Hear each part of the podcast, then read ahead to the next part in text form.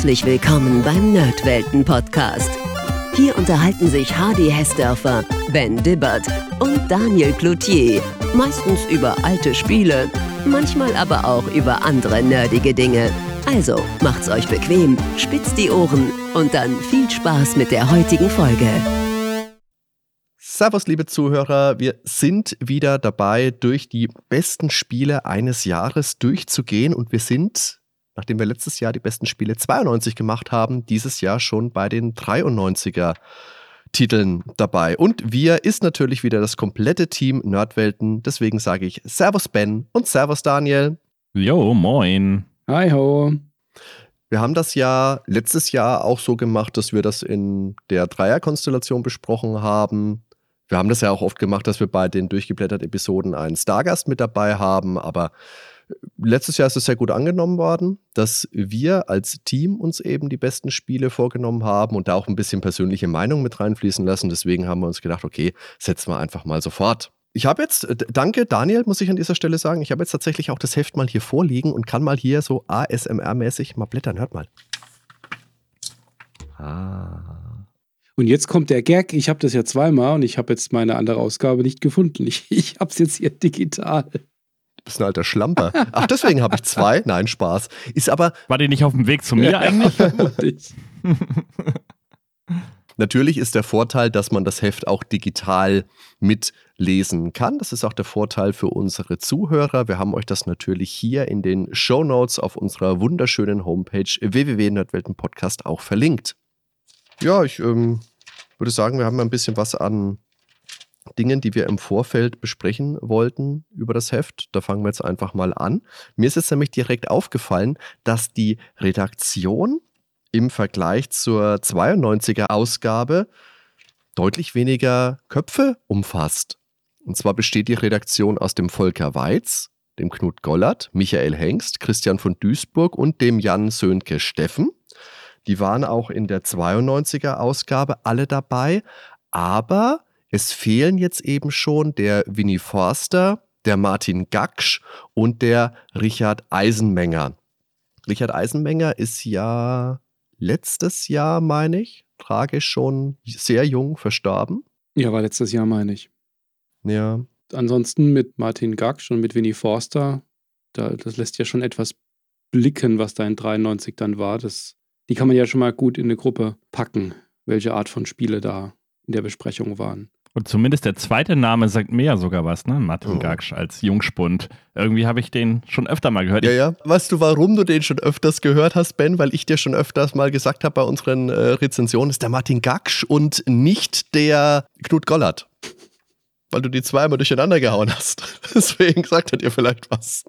Knut sagt mir jetzt nicht so viel, ja, aber gut. ja, wie gesagt, ich bin da ja auch immer der Jungspund, ne? Mit meinem 83er-Jahrgang bin ich mit der ASM zum Beispiel gar nicht aufgewachsen, aber immer wieder toll mit euch da rumzublättern. Und Wir machen die Powerplay, Ben.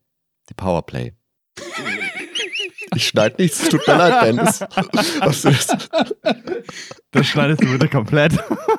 Und das Witzige ist ja, die Spiele hatten letztes Jahr 30 Jahre auf dem Buckel und das ist ja dieses Jahr nicht anders. Weil wir sind ja jetzt wieder ein Jahr weiter. Einfache Mathematik hier, ne? Die werden nicht älter, die Spiele, die wir besprechen. wieder 30 Jahre. Wild. Aber ich finde es ja lustig, dass, dass du Winnie Forster, der der Name nichts sagt, weil das ist für mich sinnbildlich eigentlich mit Videospieljournalismus, ist für mich Winnie Forster. Aber das ist vielleicht dann doch die Generation fünf Jahre vorher. Ja, ich, bei mir ist tatsächlich so, dass ich eher mit den GameStar-Leuten nachher so Mitte der 90er, da fing es an, dass ich die Redakteure dann so ein bisschen kannte vom Namen, aber ja. Ich kann mich äh, an Winnie Forster aus der 92er Ausgabe auf jeden Fall noch sehr gut an den Go-Simulator erinnern.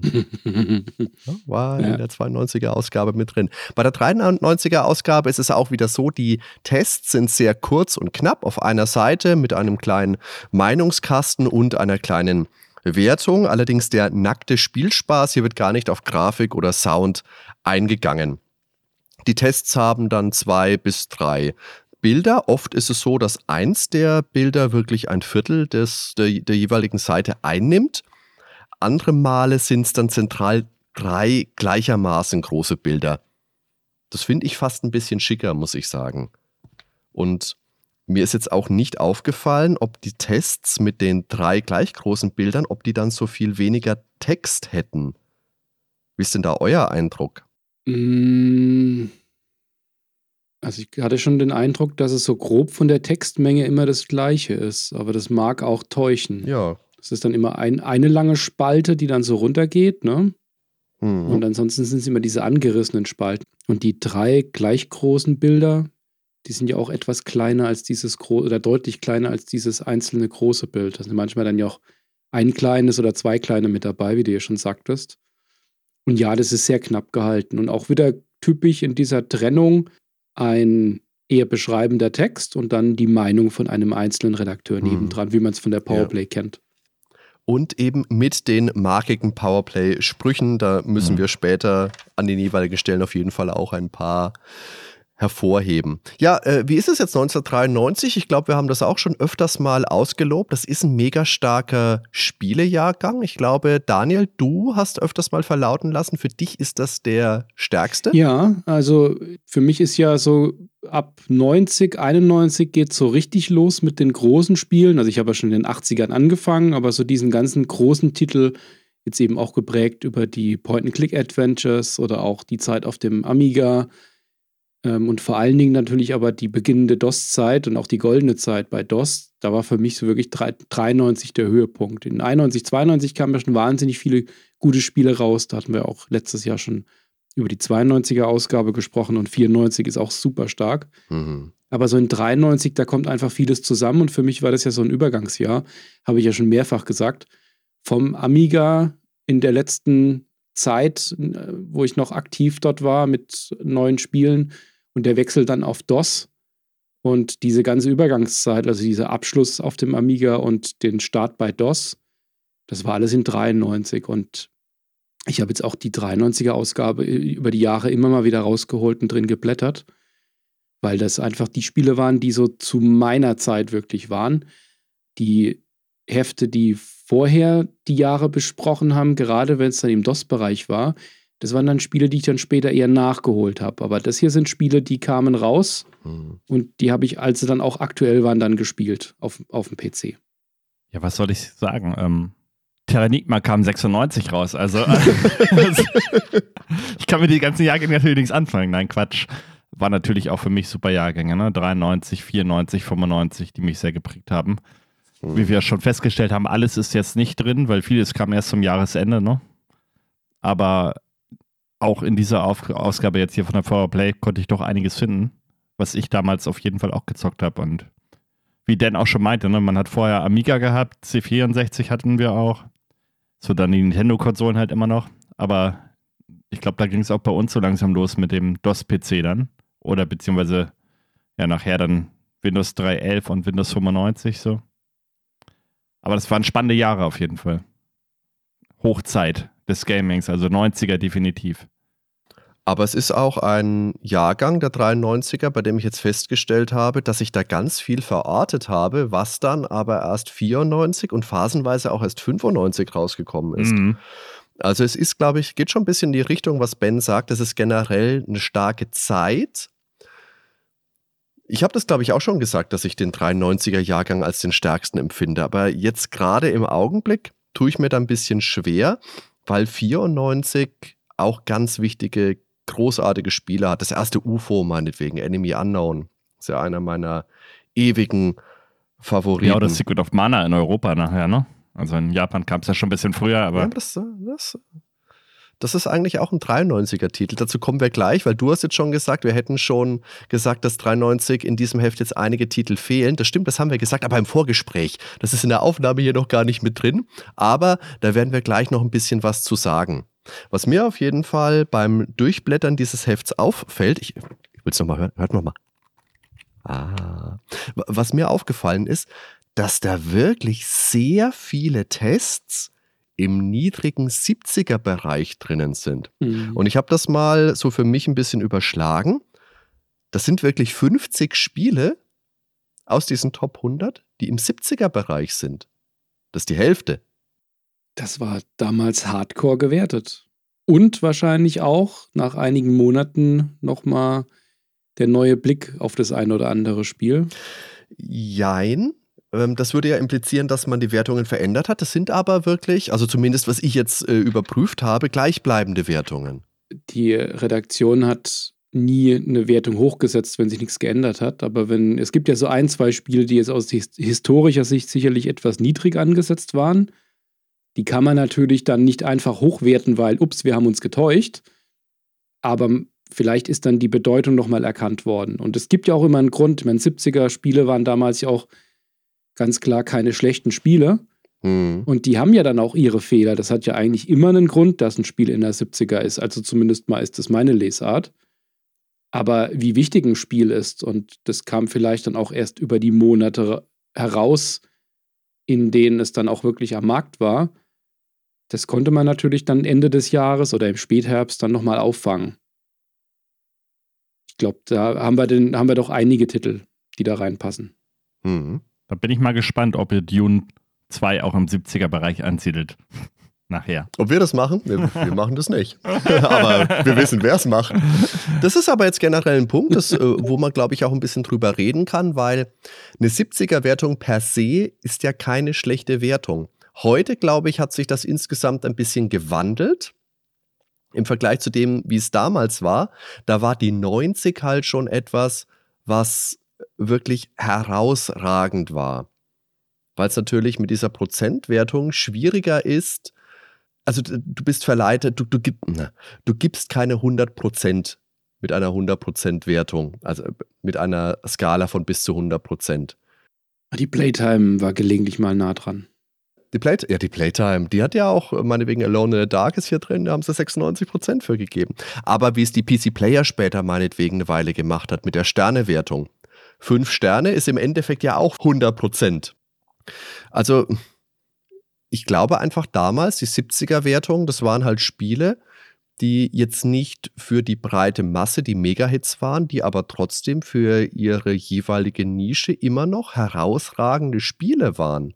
Also ich denke, die 70 damals ist eine wertigere 70, als es äh, heute ist. Ja, es waren ja auch, ich meine, das 93er Jahr ist für mich ja auch deswegen, glaube ich, so bedeutsam, jetzt nicht nur aus persönlichen Gründen, sondern auch, weil da wirklich zwei, drei Subgenres begründet wurden, zumindest mal in ihrer populären Form, und einige große Spielereien ihren Höhepunkt hatten. Und gerade die genrebegründenden Spiele, die hatten zwar dann was Neues vielleicht mitgebracht, aber hatten noch so viele Haken und Ösen. Ben hat ja gerade schon eins von den bekanntesten 70er-Titeln angesprochen aus der Ausgabe. Die, die kann man nicht wegdiskutieren, aber hatten wir damals unglaublichen Spaß und hielten es für das beste Spiel der Welt, klar. Da gibt es aber auch noch das umgekehrte Beispiel, ne, wo dann hier Titel 91% bekommen. Ein Titel, den ihr sogar schon besprochen habt, wo ich mich frage, hat der wirklich 91% verdient? Aber ich sage noch nicht, welcher Titel das ist. Ich glaube, ihr würdet den eher im Ende 70er, maximal Anfang 80er Bereich einsiedeln. Guck mal auf die Seite 50. Da fragt man denn, ob das ein 91er Titel ist. 50 Sekunden. ich war auf der 52, das ist natürlich ein, ein 91er Titel. Moment. Ach, Lance. Lance Talker. Ja, ja. das ist in den Top 3 der Wertung, glaube ich, mm. der mhm. Ausgabe. Bin fassungslos.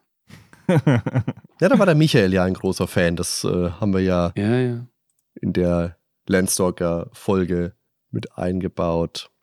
Auf jeden Fall ist es ein Heft, das so noch eine ordentliche Vielfalt bietet. Wir haben Super Nintendo mit drin, wir haben Mega Drive mit drin, wir haben PC und wir haben echt noch ganz erstaunlich viele Amiga-Spiele mit drin. Das hat mich auch erstaunt. Für mich war ja da Amiga dann so langsam vorbei. Das war ja so die Zeit, schon 92 und auch im Frühjahr, wo wir drauf gewartet haben als Amiga-Fans, dass manche Spiele noch umgesetzt werden. Da war ja schon klar die Reihenfolge erst auf DOS und vielleicht kommt noch eine Amiga-Portierung.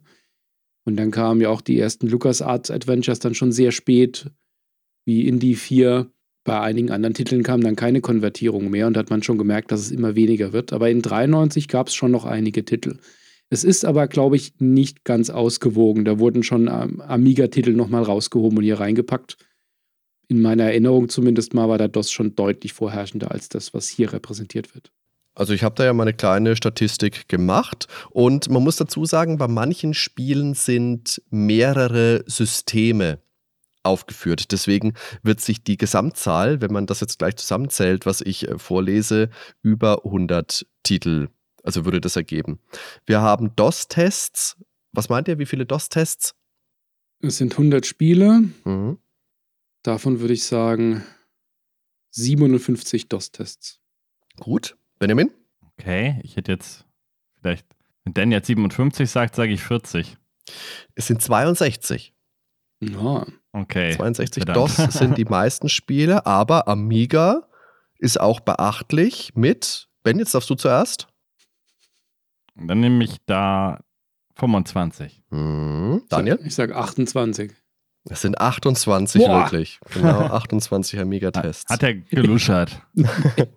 Und was glaubt ihr, mehr Super Nintendo oder mehr Mega Drive? Also rein vom Durchscrollen würde ich sagen, mehr Mega Drive. Ich denke auch mehr Mega Drive, weil dann doch eher mal auf die Strategie und Rollenspieltitel geguckt wurde und das war in meiner Erinnerung bei der Powerplay immer stärker auf Mega Drive ausgerichtet. Also es sind neun Mega Drive-Spiele und 13 Super Nintendo-Spiele oh, tatsächlich. Dann doch so viel. Oh. Okay. Hm. Aber das ist es halt. Das heißt, C64 haben wir hier nicht mehr, gut, hatten wir 92 auch schon nicht mehr, aber wir haben hier auch kein einziges Handheld-Spiel mit drin. Das NES war auch schon in der letzten Ausgabe nicht mehr dabei. Da gab es auch, ich meine, nur noch äh, Kirby's Dreamland als wirklich nennenswerten Titel 93, was mir spontan einfällt. Aber da ist dann doch ein bisschen was dabei und dazu kommen wir jetzt dann auch gleich mal, was vielleicht in das Heft noch mit reingehört hätte. Und auf der anderen Seite sind dann aber natürlich auch Spiele mit dabei, wo man sagen könnte, okay, das nimmt jetzt vielleicht einen Platz weg, den man vielleicht einem anderen Spiel hätte geben können. Ein Spiel, was mir spontan einfällt, ist Link's Awakening für den Game Boy. Das kam, soweit ich das jetzt überblicke, auch erst Ende 93 in Europa raus. Das ist halt nach Redaktionsschluss, weil wenn man so grob überblickt, dürfte das Heft zum Weihnachtsgeschäft 92 auf den Markt gekommen sein. Das heißt, die November- und Dezember-Ausgaben 92, äh, 93 natürlich, sind dir halt ausgeklammert. Einfach weil das überhaupt nicht funktioniert ansonsten. Und das ist dann halt natürlich ein zeitliches Dokument. Wir haben es da heute leicht, wenn wir auf 93 zurückblicken. Wir googeln das einfach und sehen dann, oh, aha, da fehlt uns jetzt zum Beispiel Doom, was im Dezember rausgekommen ist. Aber das ist jetzt noch äh, nicht mal so alles. Doom hat es ja dann 94 auch nicht in die Ausgabe geschafft. Aber aus anderen Gründen. Wir haben jetzt zum Beispiel Super Mario Land 2, das kam ja so grob Jahreswechsel 92, 93. Mhm. Und das hat halt in der Powerplay 1.93 89 Prozent bekommen. Das wäre einer der Top-Titel und der ist nicht im Heft. Ja, kein Gameboy. Die Screenshots machen sich nicht so gut. das mag sein, natürlich. Game Gear haben wir auch nicht mit drin, obwohl wir mit Game Gear Shinobi in der 493 auch ein 84er Titel hätten. Ich bin jetzt nicht sicher, es ist der Zweier schon. Das könnte schon der zweite Game Gear Shinobi gewesen sein. Oder Streets of Rage 2 in der Powerplay 393 hat 79% bekommen. Das sind alles sehr gute Spiele.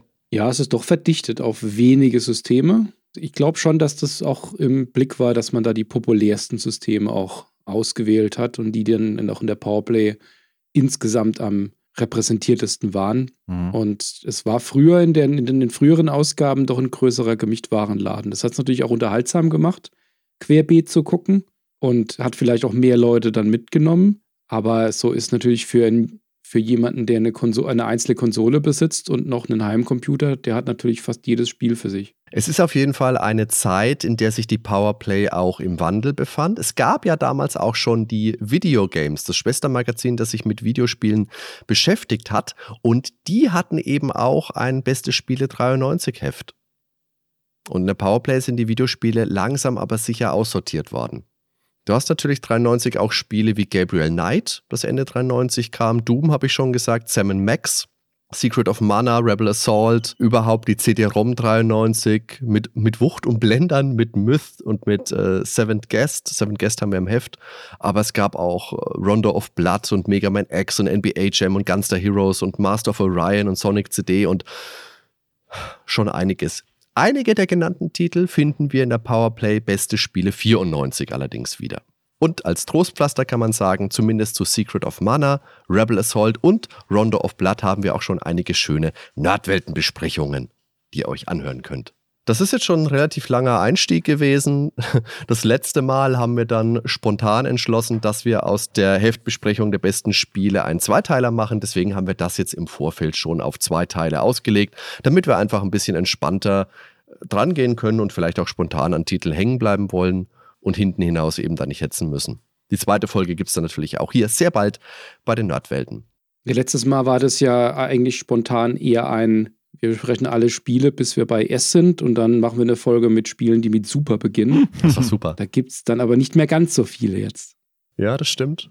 Und auch wenn wir zwei Folgen haben, wird es am Ende nicht reichen, dass wir ausführlich über jedes Spiel sprechen. Wir haben deshalb jeder ein paar Titel herausgepickt, die uns sehr wichtig sind. Aber wie gesagt, ich denke, dass wir en passant trotzdem auch ein paar noch mitnehmen werden. Das wird mit Sicherheit wieder spannend. Für euch Zuhörer ist nochmal wichtig, wenn ihr das in einem Podcatcher hört, der es unterstützt, dann könnt ihr euch Kapitelmarker zusätzlich anblenden lassen und könnt dann zu speziellen Spielen hin und her springen, die euch vielleicht besonders interessieren. Außerdem, das habe ich eingangs gesagt, ist es auch immer sehr sinnvoll, vielleicht das Heft sich auf dem Tablet oder vielleicht setzt man sich auch an, an den PC zum Hören, äh, aufmacht. Den Link findet ihr auf der Homepage.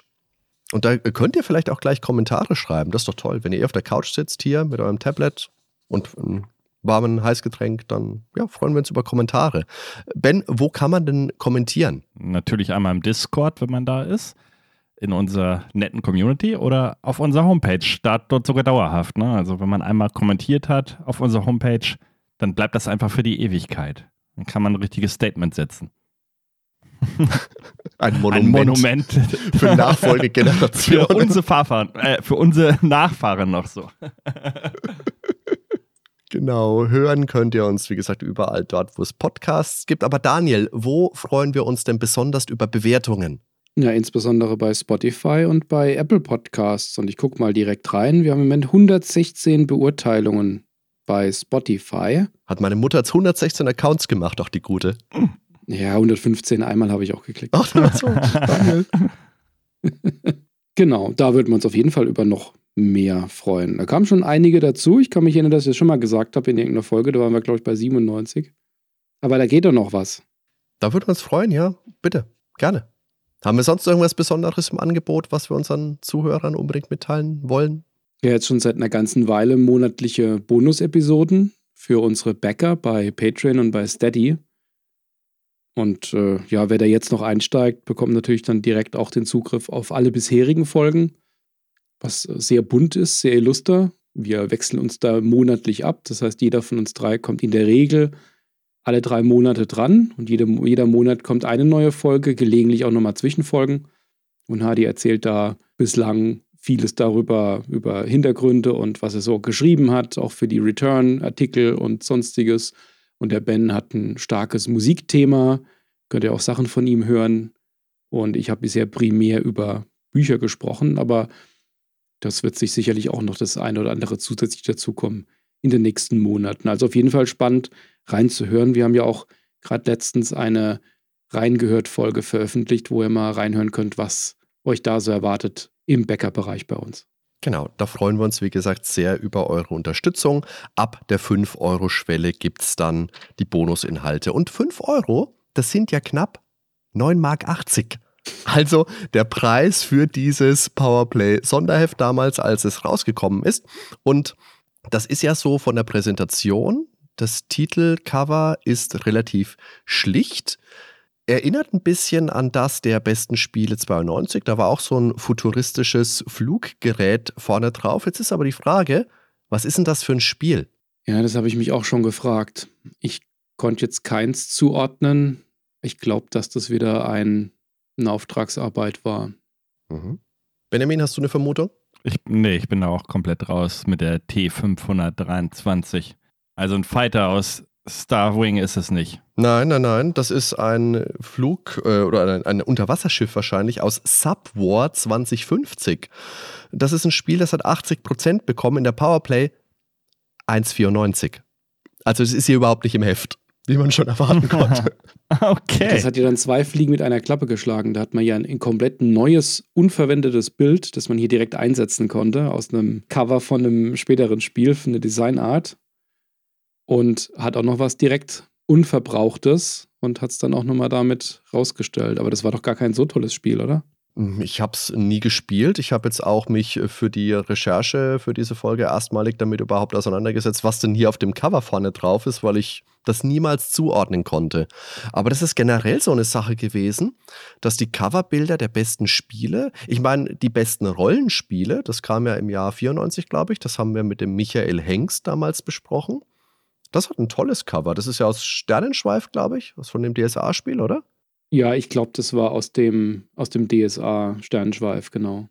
Ja, aber jetzt hier, na gut, es ist halt so ein Flugschiff-Dingens. Ach, ich finde es ein schönes Cover. Also vielleicht hat mich das jetzt auch etwas geprägt. Wie gesagt, die Ausgabe war auch eine besondere für mich und gerade diese Jahresausgaben fand ich ja immer klasse und zum immer wieder rausholen. Und ich finde es von der Bildkomposition, von den Farben, dieses Gift, Giftgrün von der Powerplay und dieses Unterwasserblau und dazu dieser orange-rote Farbverlauf in der Schrift. Mir hat es immer gefallen. Sehr 90er. ähm, äh, passt aber, finde ich, wunderbar. Vor allem ist es aber eben auch ein Titel, der nicht das Heft für sich einnimmt. Wenn du jetzt sagst, ich packe hier Landstalker vorne drauf, meinetwegen, dann würde ja gleich jeder Landstalker als das beste Spiel identifizieren. Genau, und das wäre ja gerade bei Landstalker eine tragische Geschichte gewesen. Landstalker ist das einzige Spiel, das dessen würdig gewesen wäre. Das einzige. Da sprechen wir nochmal drüber, glaube ich, gleich. Ja, und ich bin dafür, dass wir damit jetzt mal langsam loslegen. Wir kommen allerdings, ne, wir kommen auch nicht weit, weil wenn wir das Heft aufschlagen, gleich die erste Seite, da haben wir das Redaktionsbild von den fünf Herren, die für das Heft geschrieben haben und die haben sich halt in Schale geworfen, Ben. Was, äh, was fällt dir auf? Sieht aus wie eine Band, oder? Ja, ja, ja. Der Knut Gollert hat auch sein Sisters of Mercy T-Shirt an. Und ein, so ein schickes äh, Rocker-Stirnband. Fehlen echt nur die Instrumente. Ich mag auch vom, vom Jan Sönke hier diese Kette, die er umhat. Die hat er sich doch auch irgendwo geliehen, oder? Das schaut aus wie so eine Fahrradkette ein bisschen mit lauter Kreuzen dran. Ja, Michael Hengst würde auch in so einen Spätwestern reinpassen. Aber das ist mehr 80er als 90er, oder? Vom Outfit und so? Ja, naja, also der, der, der Jan Sönke, der hat halt dieses, ja, schwer zu sagen, das ist fast ein bisschen Grufti-mäßig, was er da anhat. So ein schwarzes Hemd und diese Kette dazu. Wenn du daneben jetzt ein Foto stellen würdest von Parker Lewis, der Coole von der Schule, mit ihren bunten Outfits und viel zu großen Klamotten, das ist ein ganz anderer Style. Stimmt, das war die jüngere Generation. Naja, also sie haben sich in Schale geworfen auf jeden Fall.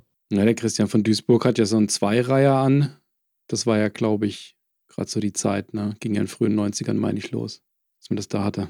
Ja, der hat sich schick gemacht. Hat seinen Rollkragenpulli ja, ja. angezogen. Ordentlich. Ja, links davon, links davon ist Werbung für Amber Moon, das ist ja auch drin. Ähm, bekanntes Spiel von den Amiga-Leuten von Tallien. Äh, die Seite drauf, die ist besonders spannend. Das ist nämlich dann der Überblick über den Inhalt sämtliche Spiele aufgelistet. Und wenn man da sich ein besonderes Spiel im Vorfeld überlegt hat, nachdem man da gucken will, kann es passieren, dass man ganz schön sucht. Weil, also ich sag mal, da hätte man nochmal drüber gucken können. Über die zwei Seiten. Also es ist erstaunlich, wie viele Fehler da drin sind. Du meinst, weil wir jetzt wieder irgendwelche zweiten Teile von Titeln als eigentlichen Titeln ausloben, so wie wir es im letzten Heft schon gemacht haben? Naja, dass, dass man beispielsweise die Sortierung recht wild wieder hat. Das war ja das letzte Mal auch schon. Also ich meine, das aktuelle Might and Magic würde man vielleicht eher unter M suchen und nicht unter Clouds of Xene bei C. Und guckt mal, wie Day of the Tentacle geschrieben ist, mit einem K. Oh, Tentacle. Okay, das ist ja gut. Und wenn man großer Fan ist von Ultima Underworld, dann wird man zwar hinter Ultima 7 Part 2 fündig, aber da steht nur Underworld 2. Das klingt eher wie ein Vampirfilm. Quest for Glory 2 ist, meine ich, auch getestet im Heft. Hier steht Quest for Glory auf Seite 65, aber wenn du dann auf Seite 65 blätterst, was wir ja dann später bestimmt auch noch machen werden, dann steht da ja Wages of War. Also da steht unter Q ein Titel mit W. Und ich finde es auch immer schön, dass sowas wie, wie Siedler ist unter die Siedler mit D eingetragen Und entsprechend natürlich auch Chaos Engine. Das heißt ja nicht Chaos Engine, das heißt The Chaos Engine. Frechheit, eben. Das ist unter T. Oh, und da graut's mir. Seite 76, was seht ihr da? Sonic 2. Ja, das heißt, ich höre heute mindestens wieder die Anekdote von Daniels Überfahrt nach England und ich bin mir sicher, dass Zockermutti auch ihren Weg in diese Episode finden wird. Nein, das glaube ich gar nicht mal. Zockermutti ist raus, glaube ich. Der Nachbar? Da, nö, eins nö, von beiden. Nö. Das sind einfach nicht die Spiele. Das war eine spätere Zeit. Wir haben doch heute ganz neue Anekdoten. Wann habe ich Ihnen schon jemals eine 93er Anekdote erzählt? Ja, dann bin ich gespannt. Und es geht auch direkt los. Das erste getestete Spiel ist ja, wie schon gesagt, alles alphabetisch. Nicht nach der Bewertungsreihenfolge. Das erste Spiel ist Aces over Europe. Und das ist gleich mal ein Spiel, das habe ich damals geliebt. Das war das zweite Spiel aus dieser Aces-Reihe von Dynamics, ein Simulationsspiele, Flugsimulationsspiele. Der Vorgänger, den hatten wir im letzten Mal drin, Aces of the Pacific 1992. Das waren sehr zugängliche Simulationen. Das war damals ja noch ein größeres Genre und das waren die Spiele, die man auch spielen konnte ohne dreifache Tastenbelegung, aber trotzdem noch mit einem gewissen Anspruch. Und während der erste Teil ja im Zweiten Weltkrieg im Pazifik spielte, ist, wie der Titel ja schon nahelegt, greifen wir hier über Europa in den Zweiten Weltkrieg ein, recht spät, 44 bis 45. Können wir auswählen, ob wir für die Royal Air Force, die US Air Force oder auch die Luftwaffe spielen. Das hatte damals einen, das sieht man auch hier in den Screenshots ganz gut, eigenen Grafikmodus. Talres wurde das damals genannt. Das hatte da nicht 320 mal 200, sondern 320 mal 400. Da gab es ja in der Zeit, 93, 94, einige Spiele, die das umgesetzt hatten. Und dadurch war es nicht ganz so ein Pixelbrei, was natürlich für so eine Simulation, die auch schon mal Sachen, die weit entfernt sind, darstellt, sehr schön war. Das hatte auch nochmal etwas mehr Physik mitgebracht, aber war nach wie vor nicht zu komplex zu spielen. Und wenn wir in den Artikel reingucken, der das Spiel sehr liebt, das hat ja auch eine 87 bekommen, da ist schon noch das ein oder andere Mal, wie es damals ja üblich war, eine gewisse Rechtfertigung drin, dass man ein Kriegsspiel noch dazu eins, das über Europa spielt und im Zweiten Weltkrieg und man ja sogar die Luftwaffe spielen kann, dass die Auswirkungen des Kriegs da nochmal transparent gemacht werden und dass man sich dann nochmal etwas rechtfertigt hat. Ich finde ja ganz nett, dass man im Untertitel des ersten Bildes einen kleinen Verweis an den Michael Hengst mit reinbaut und sagt, Bodenziel, auch der legendäre Flachpanzer Stallion kann uns jetzt nicht mehr aufhalten. Stallion natürlich ja der Spitzname von Michael Hengst. Und was mir auch gleich auffällt, Aces over Europe, wir hatten den Vorgänger im letzten Heft und wir werden hier einige Spiele finden, zu denen wir einen Vorgänger in die beste Spiele 92 schon getroffen haben. Ich konnte letztes Jahr nicht so sonderlich viele Sachen zu Aces Over the Pacific sagen. Es ist bei Aces Over Europe nicht großartig anders. ich habe letztes Jahr gesagt, ich habe mir Flight Simulator 5 gespielt. Der ist jetzt im Heft. Endlich. Vielleicht kann ich zu dem da was erzählen. Endlich. Da bin ich ja auch mal so viel abgestürzt. Ben, sagt dir das was, das Spiel? Nee, tatsächlich. Ich habe ja mit diesen ganzen Flugsimulationen so gar nichts am Hut gehabt. Ich habe das Einzige, was ich mir damals gekauft habe, hatte ich, glaube ich, letztes Mal auch schon gesagt. Das war das Falcon 4.0, womit ich überhaupt nicht klarkam, auch nur wegen der Bestwertung in der GameStar gekauft und habe es immer wieder probiert, bin gleich in der ersten Mission gnadenlos gescheitert und habe solche Spiele eigentlich nie wieder angefasst. Bei mir war es immer eher die Star Wars-Spiele, ne? X-Wing, TIE Fighter, X-Wing Alliance insbesondere, ein meiner, einer meiner absoluten Lieblingstitel, die ja auch relativ komplex sind. Aber ja, das war so meins. Aber diese normalen Flugsimulationen sind leider komplett an mir vorbeigegangen, obwohl das Spiel echt gut aussieht, muss ich sagen. Jetzt hier von den Screenshots her wäre das auch schon was, was mich anspricht, definitiv. Vielleicht wärst du einer der größten Simulationsfans geworden, weil, ich meine, du wurdest jetzt halt direkt abgeschreckt mit der Falcon-Reihe, weil das ist ja so ziemlich der Höhepunkt an der Komplexität. Ah, okay. das ist wie wenn man, wie wenn man äh, global Kriegsstrategiespiele spielt und dann irgendwie mit den äh, Global Conflict Spielen oder sowas beginnt oder Heart of Iron, statt mal irgendwie einen kleinen Taktikstrategiespiel.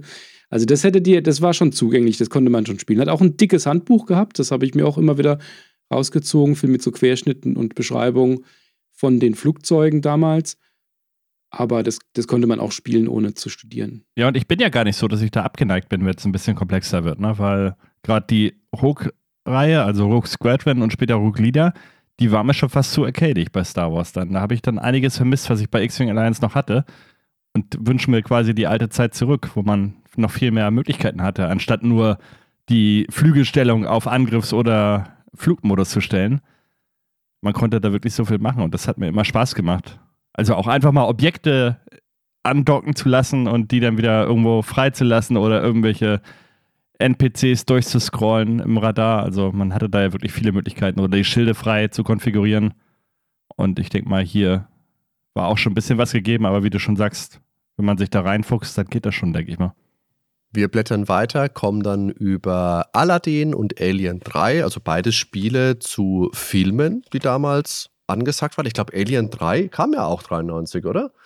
Das war dieser Schräge mit diesem Gefängnisplaneten. Und das hat auch Portierungen für alle möglichen Konsolen bekommen, das weiß ich noch. Die waren alle nicht so überragend, die Tests, aber mich hat überrascht, die Super Nintendo-Version hat 80% bekommen. Ich finde nicht, dass es ein 80%-Spiel ist. Du bist jetzt aber einfach so über Aladdin gegangen und bei Aladdin haben wir ja hier die Mega Drive-Fassung und das ist tatsächlich die. Deswegen bin ich rübergegangen. Ja, aber das ist die, die ich tatsächlich nie gespielt habe. Und da ist ja immer so dieser Glaubenskrieg. Welche Version ist jetzt die bessere, ne? Die einen sagen Mega Drive, nee, die anderen Nintendo. sagen Super Nintendo. Ich bisher auch Super Nintendo. Aber ich habe so viel Gutes über die Mega Drive-Version gehört. Eigentlich müssen wir da mal eine Folge machen über beide Spiele und die so ein bisschen vergleichen. Oder Müssen wir? Ich muss gar nicht. Ich muss nur sterben, sagt man. Man muss gar nichts, nein. Aber ich, ich wäre dabei, weil das ist ein Spiel, das will ich einmal im Leben zumindest gespielt haben, damit ich mir da eine reale Meinung drüber bilden kann. Und das kann ich halt aktuell nicht. Ne? Ich habe nicht beide Spiele durchgespielt. Ich habe es vielleicht mal angezockt kurz, aber ja. Wollte ich nur mal kurz loswerden. Also zurück zu Alien 3 ähm, habe ich auch nicht gespielt. okay.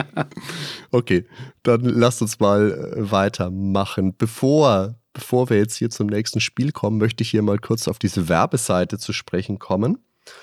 Da ist äh, also eine ganze Seite mit Anzeigen und oben links steht was von Oxid Magnum. Atari ST, ähm, was steht noch da?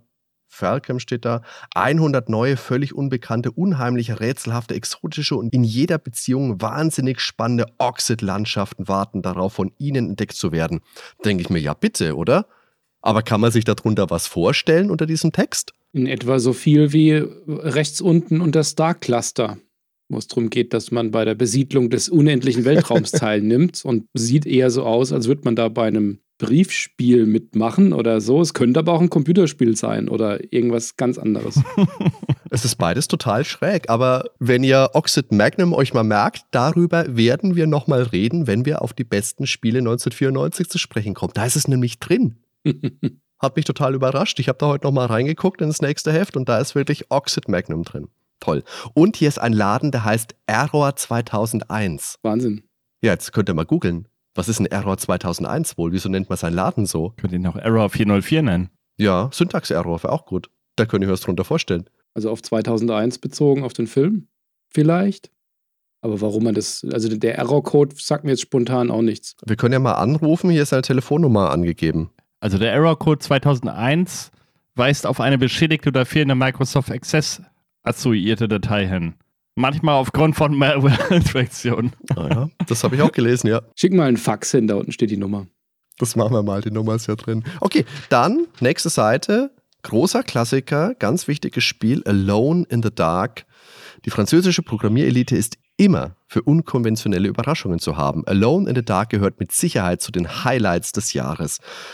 Ja, kann man sagen. Das war ja das Spiel, das ich damals gespielt habe, als meine Freunde alle Resident Evil 1 auf der PlayStation gespielt haben, weil ich keine PlayStation hatte. Und dann die Playtime 393, 193, ich weiß es nicht, da war Alone in the Dark drinnen, hat einen Test gehabt und hatte 96 Prozent. Das war ja das beste Spiel aller Zeiten. Hm, aber du sagst das jetzt so, als wenn die fast zeitgleich rausgekommen wären. Natürlich kam Resident Evil 1 erst 96 und das ist ja eigentlich der Ursprungsvater aller Survival-Horror-Spiele, ne? Alone in the Dark. Also genau. Also war für mich zumindest mein erstes mhm. Spiel in dieser Hinsicht und ich glaube bei euch beiden auch, oder? Auch euer erstes Survival-Horror-Spiel, oder? Ja. Warst du da gar nicht mit an Bord, denn? Doch, ich habe das damals auch gespielt. Wir waren da große Fans von, dieser Atmosphäre, die das aufgebaut hat. und dieser neue Zugang in dieses Halb 3D. Aber was natürlich dann Resident Evil später für sich hatte, war, dass es halt einigermaßen steuerbar war. Mhm. Aber es hat ja so vieles übernommen, ne? Also allein das Inventar mit diesen Polygongegenständen, die sich dann drehen. Also das findest du ja eins zu eins so auch in Resident Evil und diversen anderen Spielen wieder. Also ich wüsste jetzt kein Spiel, was das vorher so hatte. Dieses typische Inventar. Das ist schon der Urvater und das ja. ist eins von den Spielen, wo ich, was ich eingangs meinte, das hat, das wird hier beschrieben als eins der Highlights des Jahres. Und dann sehen wir unten, das hat über das Jahr im Heft eine 81 bekommen. Zu wenig. Auch wenn die Grafik natürlich heute reißt du keine Bäume mehr aus, aber ja. Zu wenig. Ich weiß ehrlich gesagt gar nicht, ob das zu wenig ist. So aus dem Standpunkt. Das ist ein gutes Spiel. Aber ich finde, Resident Evil macht halt alles nochmal eklatant besser. Du siehst jederzeit Alone in the Dark in Resident Evil, das ist gar keine Frage. Aber was Alone in the Dark damals immer ein bisschen vorgeworfen wurde, waren ja diese, diese Jump'n'Run-Sequenzen, mhm. wie es oft genannt wurde. Ja. Diese Hüpf steht hier auch drin, diese Hüpfpassagen. Und ein Nachteil des Systems sind die ab und zu schwer einsichtigen Ecken, die in Auseinandersetzungen mit Feinden oft verhängnisvolle Auswirkungen haben. Das hat man bei Resident Evil aber ja noch genauso gehabt. Ja, da wurde ja. ja schon auch mitgespielt mit diesen unterschiedlichen Perspektiven. Das war hier ja auch schon, aber die waren ja fix. Das war ja alles fix vorgegeben und man hat sich da drin bewegt. Und da konnte es schon mal in Situationen kommen, dass man das nicht vernünftig sehen konnte. Und dann war das ja extrem schwerfällig in der Bedienung. Das hat sich schon eher wie ein sehr behäbiges Spiel angefühlt. Und es war natürlich auch technisch noch stark limitiert. Sieht man hier auf dem Screenshot, das ist ja ein altes, schummriges mhm. Haus. Und da ist ja alles hell erleuchtet, als wäre da ein Influencer irgendwo in der Nähe mit seinem Leuchtdraht. ja, aber trotzdem halt diese Atmosphäre. Ne? Du hast dann da ja auch diesen Schrank, glaube ich, den konnte man hier bestimmt auch vor die Tür schieben. Also weiß ich jetzt nicht, aber. Ja, die konntest du, glaube ich, alle schieben, ja, ja. Ja, oben hast du halt diese Bodenluke gehabt, wo du dann die Kiste raufschieben konntest. Und dann kommt plötzlich diese Horrormusik und du hörst, wie das Monster unten gegenklopft und will rein und kann aber nicht rein, weil du die Sch Kiste raufgeschoben hast. Und solche intensiven Spielmomente gab es halt vorher noch nicht, ne? Man muss ja sagen, mhm. Resident Evil kam drei Jahre später und das, was damals drei Jahre waren, das sind heute zehn Jahre gefühlt, weil die Abstände kommen ja irgendwie ganz anders vor was damals in drei Jahren halt an technischer Entwicklung war, das war ja immens. Ab 2010 oder so ging es dann langsam zurück, dass du nicht mehr diese riesen Sprünge hast. Aber da passierte ja so viel in diesen drei Jahren, deshalb finde ich das halt auch schwer zu vergleichen. Das war ja schon eine ganz andere Konsolengeneration nachher. Also das war das erste Mal, wo ich mir wirklich beim Computerspielen als kleines Kind in die Hosen gemacht habe. So lächerlich das heute wirkt, aber Das hat für mich einen ganz besonderen Stellenwert. Es hatte auch gerade in der CD-ROM-Version ja noch diese großartige Sprachausgabe. Wenn du Bücher gefunden hast, sind dir die Texte ja vorgelesen worden. Mhm. Und das mit so einer richtig guten Erzählstimme. Das hat auch viel zur Stimmung nochmal beigetragen. Es gab jetzt da auch ein paar Sachen, die waren ein bisschen komisch. Manchmal hast du da so unsichtbare Schwebegegner gehabt. Ich meine, in der Bibliothek ist so ein ganz komischer Gegner rumgelaufen, der sah aus wie ein Wirbel oder sowas. Das war ein bisschen seltsam. In der Badewanne, im Bad war so ein Blob drin. Und dann hast du aber auch so intensive Szenen gehabt, da kommst du in die Küche, ins Esszimmer und da sitzen, ich glaube, vier Zombies am Tisch. Und die stehen dann auf und kommen auf dich zu. Also ein tolles Spiel. Müssen wir auch mal was zu machen. Ja, tolles Spiel mit einigen Schwächen. Ich finde die 81 jetzt historisch betrachtet eigentlich ganz okay. Ja. Ich wäre so bei 86, 87 vielleicht gewesen. Für 90er-Titel habt ihr recht, da sind so die Marken ne, mit diesen Jump-and-Run-Passagen und so, die dann wirklich stören. Wobei Menschen halt auch ein Spiel war, ne, was mich damals als Kind gegruselt hat, muss ich jetzt noch dazu sagen. Ne? Aber das war eine andere Art, das war halt ein Point-and-Click. Aber wenn da die Edna in der Küche stand und dich verfolgt hat plötzlich, das war auch schon beängstigend. Aber wie sind denn diese Jump'n'Run-Elemente? Das ist doch nur ganz am Ende von Alone in the Dark, oder bin ich da gerade verkehrt? Ja. Weil ich höre das und lese das auch ganz oft, dass das vorgeworfen wird und ich kann mich auch daran erinnern, aber das ist doch nur am Ende, oder? Das ist in so einem Höhlensystem, ja, genau. Wenn man in den Keller runtergeht. Ja, genau, ja, am Schluss. Das ist unterm Herrenhaus dann, genau, zum Schluss. Ja. Aber auch sonst ist es manchmal sehr hakelig, ne, von der Steuerung und wenn man dann bestimmte Sachen machen will oder auch gerade Gegenstände aufnehmen, das war auch immer ein Problem. Du klickst ja, und der Gegenstand wird einfach nicht erkannt, weil du nicht genau auf den Pixel guckst. Also das war bei Resident mhm. Evil wesentlich besser gelöst. Du hast die Gegenstände immer eingesammelt, wenn du die Gegenstandstaste, also die Nimm-Taste gedrückt hast bei Resident Evil. Das war hier alles noch in den Kinderschuhen. Aber ein großartiges Spiel. Muss ich auch mal wieder angehen. Jetzt blättern wir aber mal weiter. Vom Szenario hat mir der dritte am besten gefallen, nachher mit den oh, ich weiß, Zombie-Western. Ich fand das geil. Also. Ich fand, das Problem bei den späteren Titeln war halt, der zweite Teil hat ja schon so auf Schusswaffen gesetzt, wo du dann gegen Zombie-Mafiosi gekämpft hast in so einem, mhm. in so einem Heckenlabyrinth. Oh, und ich glaube, im Western hast du da auch so viel geschossen, oder? Kann sein, aber ich fand das halt auch so cool mit dem Dynamit und ach, müssen wir mal. Müssen wir mal. Okay. Jetzt müssen wir auch weitermachen. ja. Sonst haben wir den, den Alone in the Dark Podcast gleich im Kasten. Genau, weil auf der Seite darauf kommt auch ein großes Spiel, zumindest mal für den Amiga. Amber Moon. Da hatten wir ja auch schon in der beste Rollenspielfolge mit Michael Hengst zugesprochen, der ja auch schon davon erzählt hat, wie dieser deutsche Titel im Vergleich zur Überseekonkurrenz zu sehen ist.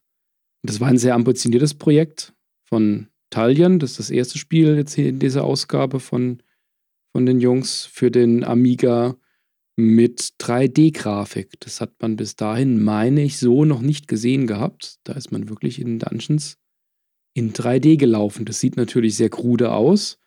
Auch wenn ich jetzt den Screenshot links unten mit den Drachen, wenn man es jetzt möglichst klein hält, sieht es doch schon ziemlich cool aus. Hat auch ein schönes Design, finde ich. Und ja, Amber Moon, das war der Nachfolger zu Amber Star und das bekam ja dann mit Albion dann zwei Jahre nochmal später eine geistige Fortsetzung, weil da dann ja ehemalige Mitarbeiter von Tellien beteiligt waren. Die gab es ja dann in 95 leider nicht mehr. Die hatten sich da ja etwas übernommen, unter anderem mit diesem Spiel hier. Und hier steht ja auch noch MS-DOS in Vorbereitung. Dazu kam es leider nicht mehr. Das ist ein reines Amiga-Spiel. Du hast doch eben den Screenshot angesprochen mit dem Drachen. Kannst du bitte mal den Spruch darunter vorlesen? Der Drachen wird gleich nicht mehr krachen. Ist doch herrlich, oder nicht? ist für mich das Highlight des Artikels. Ich habe das Spiel tatsächlich nie gespielt übrigens. Mich erinnert der Spruch auf jeden Fall an die Zelda-Werbung von Zelda 3. Dazu müsst ihr dem Drachen die Rübe abhauen. Immer diese Reime früher. Ja, bei Amber Moon haben wir ja in der letzten beste Spiele auch schon mal kurz angerissen, als wir über Amber Star gesprochen haben. Ich habe hab sie halt beide auch nicht gespielt. Aber Michael sagte hier auch, das ist ein Titel, der beweist, dass sich Rollenspiele Made in Germany nicht mit der Konkurrenz aus den USA, was? Achso, äh, dass sie sich nicht verstecken müssen, im Endeffekt. Ich finde ganz nett, dass wir hier neben Amber Moon eine Anzeige von einem Softwarevermittler haben, der ein bisschen aus der Zeit gefallen ist. Das ist nämlich Corona Soft. naja, machen wir, wir schnell weiter. Etwas verbrannt. Ja, Aged Light Milk, sagt der Daniel so gerne. so, dann kommen wir weiterhin mit A. Ambush at Sorinor. Ich glaube, da springen wir mal drüber. Bitte. The Ancient Auch. Art of War in the Skies. Ein wunderschöner Titel, also Name, nie gespielt. Ich mag das Bild mit dem Stift hier, mit dem Bleistift, das sieht toll aus. Ja. Weiß nicht, ob der eine Spielrelevanz hat, aber ich kann auch zu den Spielen nichts sagen. Hatte, das würde ich an deiner Stelle mal spielen. Lass mich in Ruhe, Daniel. Nee, hör auf. Schluss. Auf Seite 16 haben wir dann das erste Spiel mit 70% Das ist Assassin von Team 17. Team 17 stehen ja schon für Qualität. Assassin ist jetzt kein Titel, der mir irgendwas sagt. Nee, ich kenne das auch nur aus der Powerplay. Ich habe das nie gespielt. Aber wisst ihr, was ich sehr spannend und toll finde und wo ich mich jetzt auch gerne drüber informieren möchte? Artenreich Gartenteich. Die Werbung auf Seite 17 vom Bund Naturschutz. ah, schön. Das ist doch was für mich mit meinem Teich im Garten. Ja, ein Gartenteich bietet wasserabhängigen Tieren und Pflanzen wichtigen Lebensraum. Das, da lernt man auch was in der Powerplay. Das ist doch schön. Da bin ich voll und ganz dabei. Oh, guckt mal hier, Amiga CD32, die Power Console mit C, Power Console. Der Sparschweinpreis inklusive Pinball F, Fantasies wahrscheinlich, 699 oh. DM. Das war Schnapper. Ja, das ist ein Wort. Ich weiß nicht, wie verschleudert das dann drei Monate später worden ist, aber da war es halt noch die Power-Konsole für 700 Mark. Hm. Und könnt ihr was damit anfangen? Da habe ich nämlich auch jetzt nachgegoogelt mal. Ganz unten ist ein, eine Werbung nochmal. Dragonlance 94. 13 Großformatbilder in Farbe. Klammer auf, Posterqualität für 24 Mark. Was kriege ich denn da für meine 24 Mark? Bilder mit Dragonlance-Setting, Dungeons and Dragons? Was will denn das sein? Würde der raten, einfach mal anzurufen. Das hätte ich jetzt zuerst gedacht, aber die Schrift ist ja eine ganz andere. Und Dragonlance 94, wenn ich das jetzt so sehe, klingt das eher wie eine, keine Ahnung, wie ein Treffen von Rollenspielern oder Lab oder keine Ahnung, sowas in 94. Ah, meinst du? Okay. Mhm. Aber warum es da dann 13 Großformatbilder gibt und ob man die will? Aber hier lesen wir auch nochmal, telefonische Auskünfte lohnen sich immer wieder. Das sind weiße Worte, damit blättern wir weiter. Die Battletoads, hast du die Battletoads Oh, gespielt, ja. Ben? Battletoads, da habe ich doch jetzt wieder eine Anekdote. Die habe ich bestimmt auch schon mal erzählt, Oh oder? Also das war Bestimmt. mit Turtles 3 auf dem Gameboy. Da habe ich einmal zum Geburtstag ein Gameboy-Spiel bekommen, überhaupt ein Spiel, ein neues Spiel. Und meine Mutter ist los und sollte mir Turtles 3 kaufen. Ja, hat dann gesagt, das Spiel mit den Kröten oder mit den Schildkröten und der Verkäufer natürlich, ja klar, Battletoads. Und ja, dann kam sie mit Battletoads nach Hause zu meinem Geburtstag. Dann habe ich die Gameboy-Version gespielt. Die anderen habe ich später auch gespielt, aber ich glaube, ich kam nie über dieses Gefährt-Level hinaus, wo man mit diesem Speedbike fährt. Also für mich ist das Spiel nicht schaffbar. Also so viel Spaß es gemacht hat, also im Endeffekt fand ich es, glaube ich, sogar cooler als Turtles 3. Bei Turtles 3 fand ich von den drei Turtles-Spielen auf dem Gameboy den schwächsten, tatsächlich. Aber dieser unsägliche Schwierigkeitsgrad nachher, der macht für mich die Battletoads-Reihe so ein bisschen kaputt. Nett ist ja, dass das Mega Drive-Spiel, das hier getestet ist, das ist ja, meine ich, das gleiche wie auf dem NES. Und das NES-Spiel kam doch deutlich vorher, oder? Aber das ist doch 16-Bit-Grafik hier, oder? Wenn ich mir die Screenshots Ja, das ist Mega Drive, ja, ja, klar. Ja. Aber ich meine, Level waren es nicht die gleichen. Kann sein, dass ich mich da täusche. Das hat er- das hat er ja im Meinungskasten stehen, dass er Ja. bereits die NES-Fassung von Battletoads hat. Ah, sie gleichen sich grafisch wie eine Krötenlarve der anderen. Ich habe das ja nicht gespielt, aber ich finde ja von den Screenshots her, das schaut ja völlig erbärmlich aus. Es ist halt also matschgrau und für Ja. unten, es sind drei Screenshots insgesamt.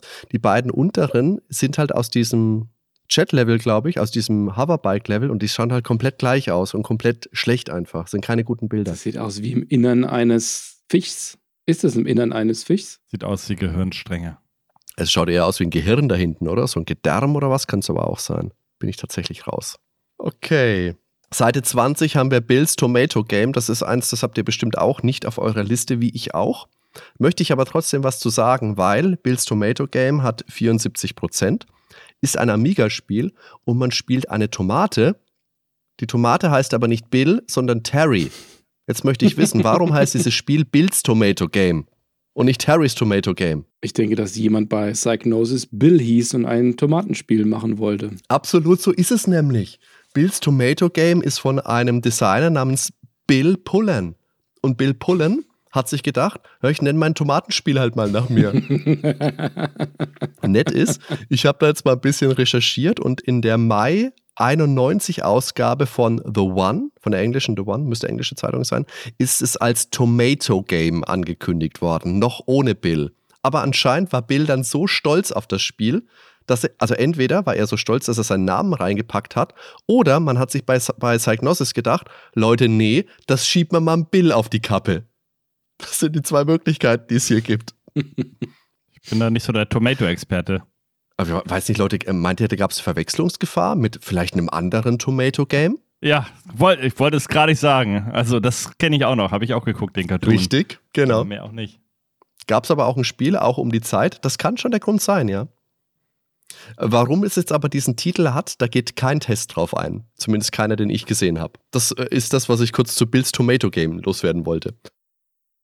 Aber ganz am Ende steht, für die Vesperpause hat Psychnosis eine Probepackung Heinz-Ketchup beigelegt. Das ist aber nett. Na, Filis. Hoffentlich ist die mal nicht ausgelaufen in der Box. Das ist fatal. Wenn Bills Tomato Game dann noch mit Ketchup besudelt ist. So, dann springen wir mal über Bomb Bliss und Super Tetris 2, würde ich sagen. Auch wenn es 86% bekommen hat. Super Nintendo-Spiel natürlich. Vom bekannten Distributor Eigenimport.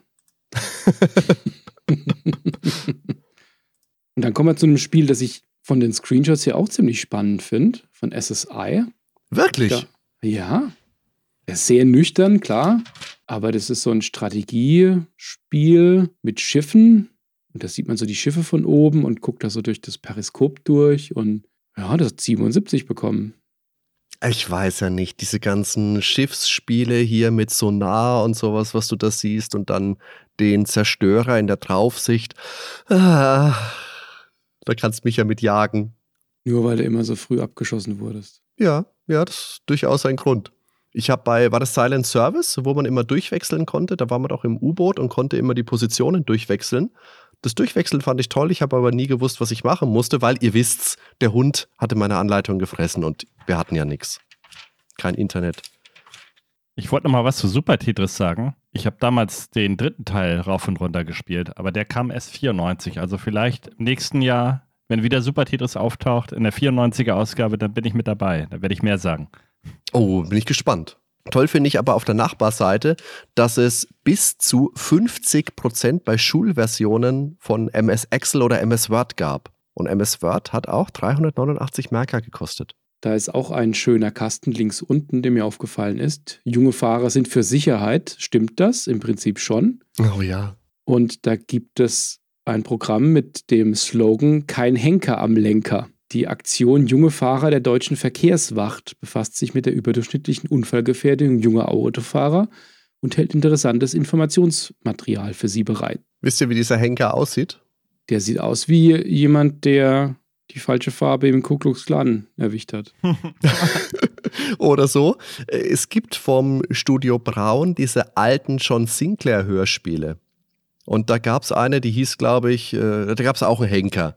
Ja, oder Edgar Wallace oder so, ne? Sowas in die Richtung. Und aus den 70ern von, ah, jetzt fällt mir der Name nicht ein, aber da gab es einen Batman-Zeichner, der hat auch eine Figur gezeichnet namens Der Spuk. Und der schaut auch ein bisschen so aus. An den musste ich immer denken, wenn ich dieses Logo gesehen habe. Ich glaube, das gab es damals auch in, keine Ahnung, Fix und Foxy Comics oder sowas, dass man das mal gesehen hat. Ich habe mal geguckt, diese Aktion Junge Fahrer der Deutschen Verkehrswacht, die wurde damals gegründet und die gibt es heute noch. Die hat sich allerdings mittlerweile umbenannt in Jung und Sicher und Startklar. Ah. Ich fand kein Henker am Lenker schon gut. Ich finde das krass. Unten die Soundblaster 16 ASP. 429 Mark für eine Soundkarte. Das war richtig viel Geld damals. Tja. Guck mal, da, so teuer war die Konsole vorhin fast. Also, wer sich die geleistet hatte, ne? Der hatte das Geld einfach. Deswegen war es vielleicht auch einfach immer so ein Traum, bei der Videospielredaktion zu arbeiten, weil man dann ja Zugang zu diesen ganzen Sachen hatte, mhm. die du sonst halt nur aus den Anzeigen kanntest und nur anhimmeln konntest. Lass uns mal weiter blättern. Buzz Aldrin, ja, der zweite Mann auf dem Mond, hat ja halt ein Spiel bekommen. Hat Neil Armstrong eigentlich mal irgendwelche Weltraumspiele bekommen? Ich glaube, der war als Person nicht so schillernd wie Buzz Aldrin. Buzz Aldrin ist halt ein geiler Name, das muss man halt auch mal sagen. Ist nicht der Geburtsname natürlich, aber. Nö, aber den, von, dem, von dem hat man immer wieder was gesehen, hat sich immer wieder geprügelt und ähnliches. Der war natürlich schon ein interessanter Charakter. Der hat seinen Namen da eher wahrscheinlich für hergegeben. Sieht auch recht nüchtern aus. Sagt mir jetzt auch nichts. Aber ich habe nebenbei mal geguckt, also dieselbe Soundkarte kostet heute immer noch 145 Euro gebraucht. Ne? Also die ist immer noch was wert als Vintage-Artikel.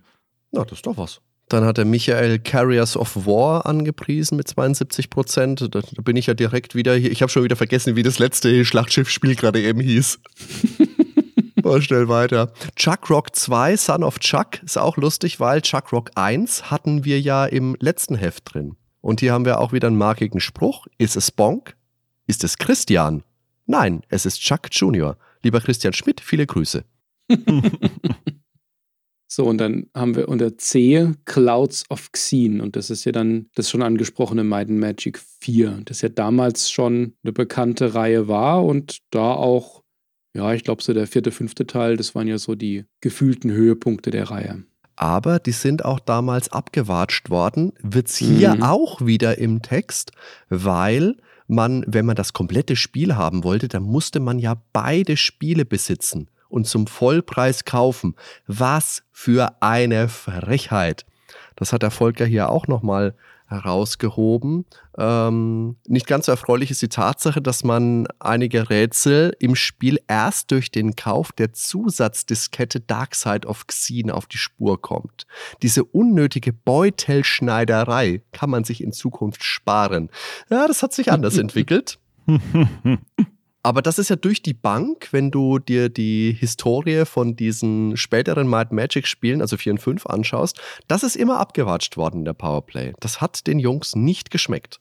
Finde ich aber auch gut so. Es wurden auch die klassischen Rollenspiele, die noch aus der Ego-Perspektive diesen Dungeon Crawl-Ansatz hatten, mit schrittweisen Voranschreiten über die Kästchen, die wurden seit dem Vorjahr auch nach und nach immer mehr abgewatscht, alleine schon weil sie als veraltet dann angesehen wurden gegenüber Ultima Underworld, das ja in 92 rauskam. Und hier ja auch dann die Fortsetzung. Aber ja, das auf jeden Fall auch als Punkt. Da kann ich mich noch groß an die Aufregung damals erinnern. Es hat ja nur eine 72 bekommen. Aber es sind doch beides trotzdem vollwertige Spiele, oder? Es ist ja nicht so, dass du ein unfertiges Spiel bekommst, nur weil du jetzt nur den vierten Teil spielst oder nur weil du nur den fünften Teil spielst, aber beide zusammen ergeben halt nochmal die komplette Geschichte. Aber habe ich jetzt weniger Spaß, wenn ich nur Teil 4 oder nur Teil 5 spiele? Ist es schlimm, dass ich mehr Spaß habe, wenn ich mir zwei Spiele kaufe? Aber hast du nicht eben irgendwas von Rätseln gesagt, die man dann nur lösen kann, wenn man beide hat, oder? Ja, es ergibt sich halt eine, äh, ich glaube, eine zusätzliche Geschichte ergibt sich dann schon, wenn du beide Spiele hast. Das haben die Kollegen von Stay Forever, haben das halt, glaube ich, auch gerade besprochen, mhm. die Might and Magic-Reihe. Und das sind per se schon eigenständige Spiele, aber zusammen ergeben sie halt nochmal was Neues. Hm. Ja, also ich sag mal, How Long to Beat sagt für Might and Magic 4, wenn man alles spielt, 40 Stunden, rein für die Hauptstory 17 Stunden. Das kann man damals schon ausgelegt haben als eine Teilung eines Spiels. Hm. Könnte ich mir vorstellen, wenn ich mir so Schwergewichte wie Wizardry 7 und sowas anschaue aus dem Vorjahr. Möglicherweise. Okay. Ach, cool, Spot haben wir auf der nächsten Seite. Das, was war, Seven Up Maskottchen war es, gell? Genau. Oh Gott. Äh, ich habe immer den Strandlevel mal gespielt, sowohl Mega Drive, Super Nintendo gab es den, den gab es auch für alle möglichen Konsolen. Fand ich nie gut. Ich habe es auch nie richtig gespielt. Aber fand es immer so ganz nett, grafisch und ja, vielleicht müssen wir es mal irgendwann mal durchspielen. Was heißt denn wir? Du und deine Frau oder bezieht sich das schon wieder auf mich? Ich hoffe nicht. Wir könnten mal was zu den äh, interessantesten Spielemaskottchen machen. Werbemaskottchen-Gedöns. ja. Der Ben, der, der, der Daniel lacht ja, du bist dabei, mein Freund. Pass mal ja, auf. komm, wir, wir machen das Kellogg-Spiel. Das ist ein super Spiel. Tony and Friends in Kellogg's Land. Bombenspiel. Jetzt habe ich schon wieder einen Ohrwurm. Es hat so gute Musik. Ist das so? Ist es. Die Titelmelodie ist ein echter Ohrwurm. Ich glaube, wir hatten das auf dem Schulrechner und da war der Sound immer deaktiviert. Das Dafür musst du dir im Anschluss an unsere Aufnahme, musst du dir gleich mal auf YouTube ein Video angucken. Toll. Also ein schönes Spiel, ein kompetentes Jump'n'Run und mit guter Musik. Hm. Muss man sagen. Ähm, Curse of Enchantia würde ich gerne überspringen, wenn von euch keiner was dazu hat. Möchte aber hervorheben, dass das eben das erste Spiel ist, das für zwei Systeme getestet wird, nämlich für Amiga 71% und MS-DOS 70%. Mhm. Von Core Design. Die haben ja später dann Tomb Raider gemacht. Richtig. Dann kommt Dark Sun, das wäre was für den Moritz, aber dann, dann kommt, oh ja. Ja, können wir gleich eine ganze Folge drüber machen. Hier übrigens mit C geschrieben und nicht mit K, wie in der Übersicht. Mhm. Ja, hier ist korrekt. Äh, Maniac Mansion. Fortsetzung Maniac Mansion 2 wurde es ja teilweise damals auch noch betitelt. Heute klar nur noch unter Day of the Tentacle dort. Ja, das war eins von diesen ganz großen Spielen, für viele auch der Höhepunkt oder einer der großen Höhepunkte. Die meisten kennen es ja sicherlich. Zeitreiseabenteuer in drei verschiedenen Zeitebenen mit der alten Crew oder Teile der alten Crew von Maniac Mansion. Und ja, das war bei uns damals auf dem Schulhof das große Spiel, das große Adventure. Adventures waren damals das Genre. Und das ist eins von diesen Spielen, das dann immer wieder genannt wurde, wenn man diskutiert hat, was sind die besten. Mit, mit Indie 4 und mit Monkey Island und Day of the Tentacle und vielleicht später dann noch Sam Max. Und da war das ganz häufig dann auch vorne und das hat ja auch mit seiner Grafik überzeugt und dem Witz. Das war einfach ein ganz wunderbares Spiel. Tja, Hadi, jetzt muss ich doch die Anekdote rausholen zu meinem Zocker-Nachbarn, meinem Aha. damals besten Kinderfreund. Ich kenne dich doch, mein Freund, siehst du mal. Aber die Anekdote ist eigentlich gar nicht so lange her, nämlich bei der letzten LueCon jetzt, die gerade war vor ein paar Wochen. Ähm, da habe ich ihn mitgenommen, weil er war jetzt gerade in Lübeck und wir haben uns dann mal wieder getroffen. Und ein anderer Freund, der auch der damals beste Freund von ihm war eine Zeit lang, der, der war auch mit. Können wir einfach Namen sagen und nicht irgendwelche Verbindungen mit äh, Stammbäumen? Das äh, verwirrt. Na klar, das ist einmal Matthias und dann ist das der Basti, also Sebastian, ne? Ja. Und ja, die beiden waren mit und Matthias hat dann auch Day of the Tentacle auf der LureCon innerhalb von zwei Stunden durchgerockt. Und Indie 3 hat er auch noch durchgehauen. Also er war auf dem Point-and-Click-Trip und später hat er noch Tiny Toons gezockt, aber ja. ja, guten Tag gehabt. Hat er ordentlich durchgerusht, das Spiel. Also er kannte jedes Rätsel anscheinend noch. Ich glaube, ich bräuchte bestimmt vier Stunden oder so, weil ich glaube, die eine oder andere Stelle, da würde ich jetzt wieder ein bisschen festhängen, aber klar, man hat das schon oft gespielt. Mich hat damals initial ja gestört bei Day of the Tentacle, dass da Bernhard als einziger von den mhm. alten Spielcharakteren oder Spielercharakteren dabei ist. Ich hätte mhm. gerne auch Sid und Razor und Dave und die ganzen, oder was ist aus Sandy geworden? Die haben mir damals initial gefehlt. Wenn man später das Spiel dann gespielt hat, dann hat man die nicht mehr vermisst. Aber ich kann mich daran erinnern, dass das mir da am Anfang schon aufgestoßen ist. Mhm. Aber es ist halt ein komplett anderer Ansatz. Ne? Das Klar. erste Spiel war sehr düster, sag ich mal, ein Gruselsetting. Also für mich immer ein Gruselspiel gewesen, kein Comedy-Spiel. Mhm. Wenn auch gewisse komödiantische Ansätze drin waren. Aber das zweite, das war ja halt überhaupt nicht mehr gruselig. Das war ja nur noch witzig einfach. Das war unsere erste gemeinsame Spielebesprechung, Maniac Menschen, oder, Ben? Folge 4? Das würde ich jetzt nicht abstreiten wollen, ja. Es war schon ziemlich am Anfang. Krass. Ja, ja. Man kann sich natürlich ein bisschen streiten. Ach, guck mal, ach, die Bilder sind halt einfach geil. Ich wollte gerade sagen, die Screenshots kann man sich drüber streiten, ob die so gut gewählt sind. Aber auf dem ersten großen Bild, da hast du im Inventar ja den aufgetauten Hamster drin. Was war das denn bitte für ein gutes Rätsel, wo du den Hamster in der Gegenwart in die Tiefkühltruhe haust um ihn dann in der Zukunft in der Mikrowelle aufzutauen. Und dann ist er eben nass, weil natürlich er ist aus dem Eis raus und jetzt ist er halt hier total versaut. Und er guckt noch so böse. Ja, er hat den Pulli noch nicht an hier, den man ihm ja. geben muss. Den man dann noch auf Mini-Größe schrumpfen muss mit der, also dass er jahrelang in der, im Wäschetrockner ist, damit er Gutes Spiel. also die Rätsel sind echt Spiel. gut durchdacht, ja. Also auch immer logisch irgendwie. Ja, tolles Spiel. Auch überhaupt dieses Setting mit dem gleichen Haus in drei Epochen. Ja. Das ist halt, ja, das ist Gold. Also ich verstehe schon, warum das oft als das beste LucasArts Adventure bezeichnet wird. Das kann man durchaus machen. Und das, obwohl wir ja viele Referenzen damals gar nicht so richtig verstanden haben, gerade wenn es dann in die amerikanische Unabhängigkeit und die ganzen Leute, die da sitzen. Ja. Also ich habe das damals nicht verstanden. Das kam dann erst später, die ganzen Zusammenhänge und Anspielungen, die da mit drin stecken. Aber man konnte es ja auch so wunderbar spielen. Eben, also als Kind hat da jetzt auch nichts gefehlt. Das war einfach mega witzig. Und ja, man musste jetzt nicht alle Präsidenten und was weiß ich, was da für Antworten waren, die musste man jetzt nicht alle kennen, um zu lachen. Wobei man natürlich auch ohne dieses Wissen Spaß haben konnte. Aber es geht mit Klassikern weiter. Zwei sogar. Auch wenn man es auf der zweiten Seite erstmal genauer lesen muss, was für ein Klassiker das überhaupt ist. Aber erstmal auf der ersten, auf der 32, da stehen die Siedler. Wer hat das denn von euch gespielt damals, den ersten Teil? Gar nicht. Ich glaube jeder, oder? Nee. Gar, was? Hardy, was ist da los? Ja, total. Also, Siedler 1 habe ich nicht gespielt. Ich glaube, wir haben es auf dem Amiga sogar gespielt. Ich bin mir aber nicht hundertprozentig sicher. Also ich würde einfach sagen ja auf dem Amiga, aber kann auch sein, dass wir es direkt in DOS gespielt haben. Aber ja, wir waren große Siedler-Fans. Also Siedler 1 und Siedler 2 und dann hört es bei mir aber auch auf. Also Siedler 3 habe ich schon nicht mehr gespielt und auch keine von den ganzen Remakes. Ja. Und was es da nicht noch alles gab, also wirklich nur die ersten beiden Teile. Ich habe nur den Zweier gespielt und ich möchte jetzt auch gleich mal drauf pochen.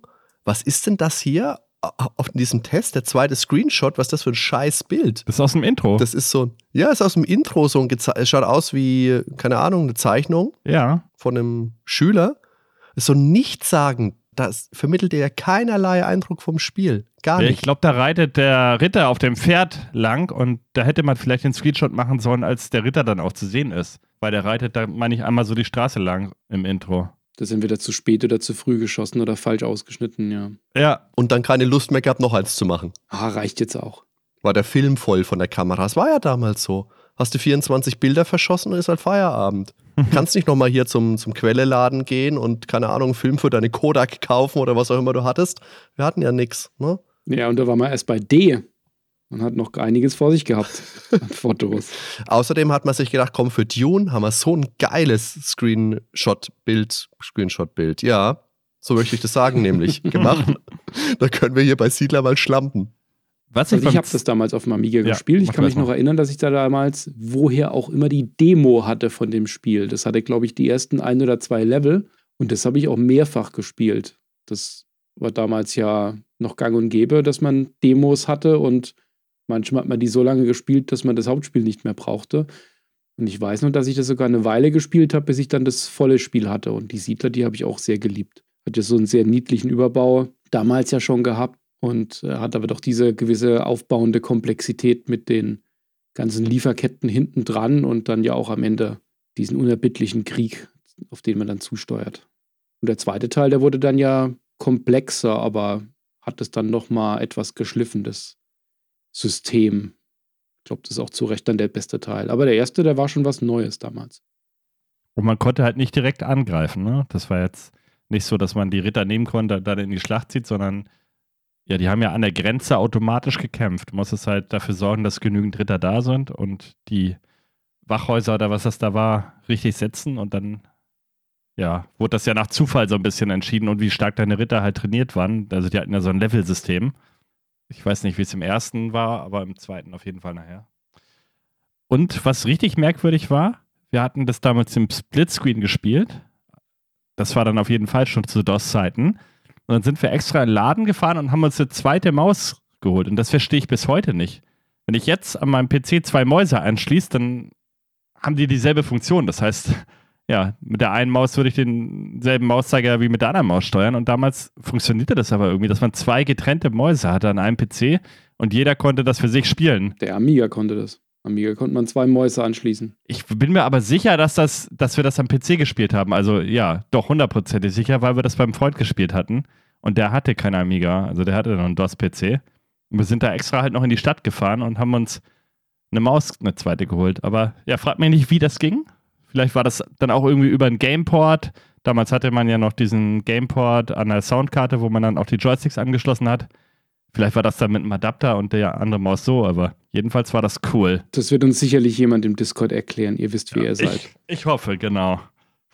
also, wir haben ja letztens zusammen mit Freunden Silvester gefeiert und die hatten ihren kleinen Sohn mit dabei, der ist zwei Jahre. Und jetzt haben meine Jungs und mein Kumpel und ich, wir haben Mario Kart gespielt zu viert. Und dann kam der Kleine halt und wollte auch unbedingt mitspielen kann halt den Controller nicht so wirklich halten und kommt mit der Koordination nicht so zurecht, ist alles in Ordnung. Wir haben ihm halt einfach einen Controller in die Hand gedrückt, der nicht angestöpselt war, nicht verbunden war, war trotzdem glücklich. Ben, vielleicht hat dich einfach jemand eiskalt beschissen. Meine Erinnerung, meinst du? Wir warten auf die Discord-Spezies. Auf der nächsten Seite kommt ein Klassiker von einem französischen Studio, Dune. Sieht zumindest mal so aus nach dem Titel, der da steht. Da steht nämlich nur Dune. In Wahrheit geht es hier um Dune 2 von Westwood. Wie wir ja alle wissen, das populisierende Spiel des Genres, von manchen auch als begründendes Spiel genannt für den Echtzeitstrategie-Boom, später dann ja auch mit Command Conquer und den ganzen weiteren Spielen, die es dann über die 90er ja ganz viele gab. Und hier ging es los. Und das ist auch eines dieser Spiele, das mit einer 74 aus unserer Sicht damals und auch aus der Sicht heute sicherlich etwas zu niedrig angesetzt war. Trotz der vielen Macken, die es hatte, mit Wegfindung und ja, die Steuerung ist natürlich heute betrachtet auch sehr mühsam. Aber dieses Spielprinzip, das hat es damals doch in einem wunderschönen zusammengesetzt gehabt, diesen Basenbau und dann diesen anschließenden Kampf und das Setting noch dazu, was ich ohnehin schon immer mochte. Und das hat sie auch reingeschafft mit den 74 Prozent. Und da dachte ich ja auch, ja, das war dann auch nochmal etwas, wo man vielleicht nochmal etwas rausholen wollte in der Powerplay-Redaktion, dass man das dann am Ende des Jahres doch nochmal unter die besten Spiele hebt, nachdem man es doch recht stark kritisiert hatte in der Ausgabe.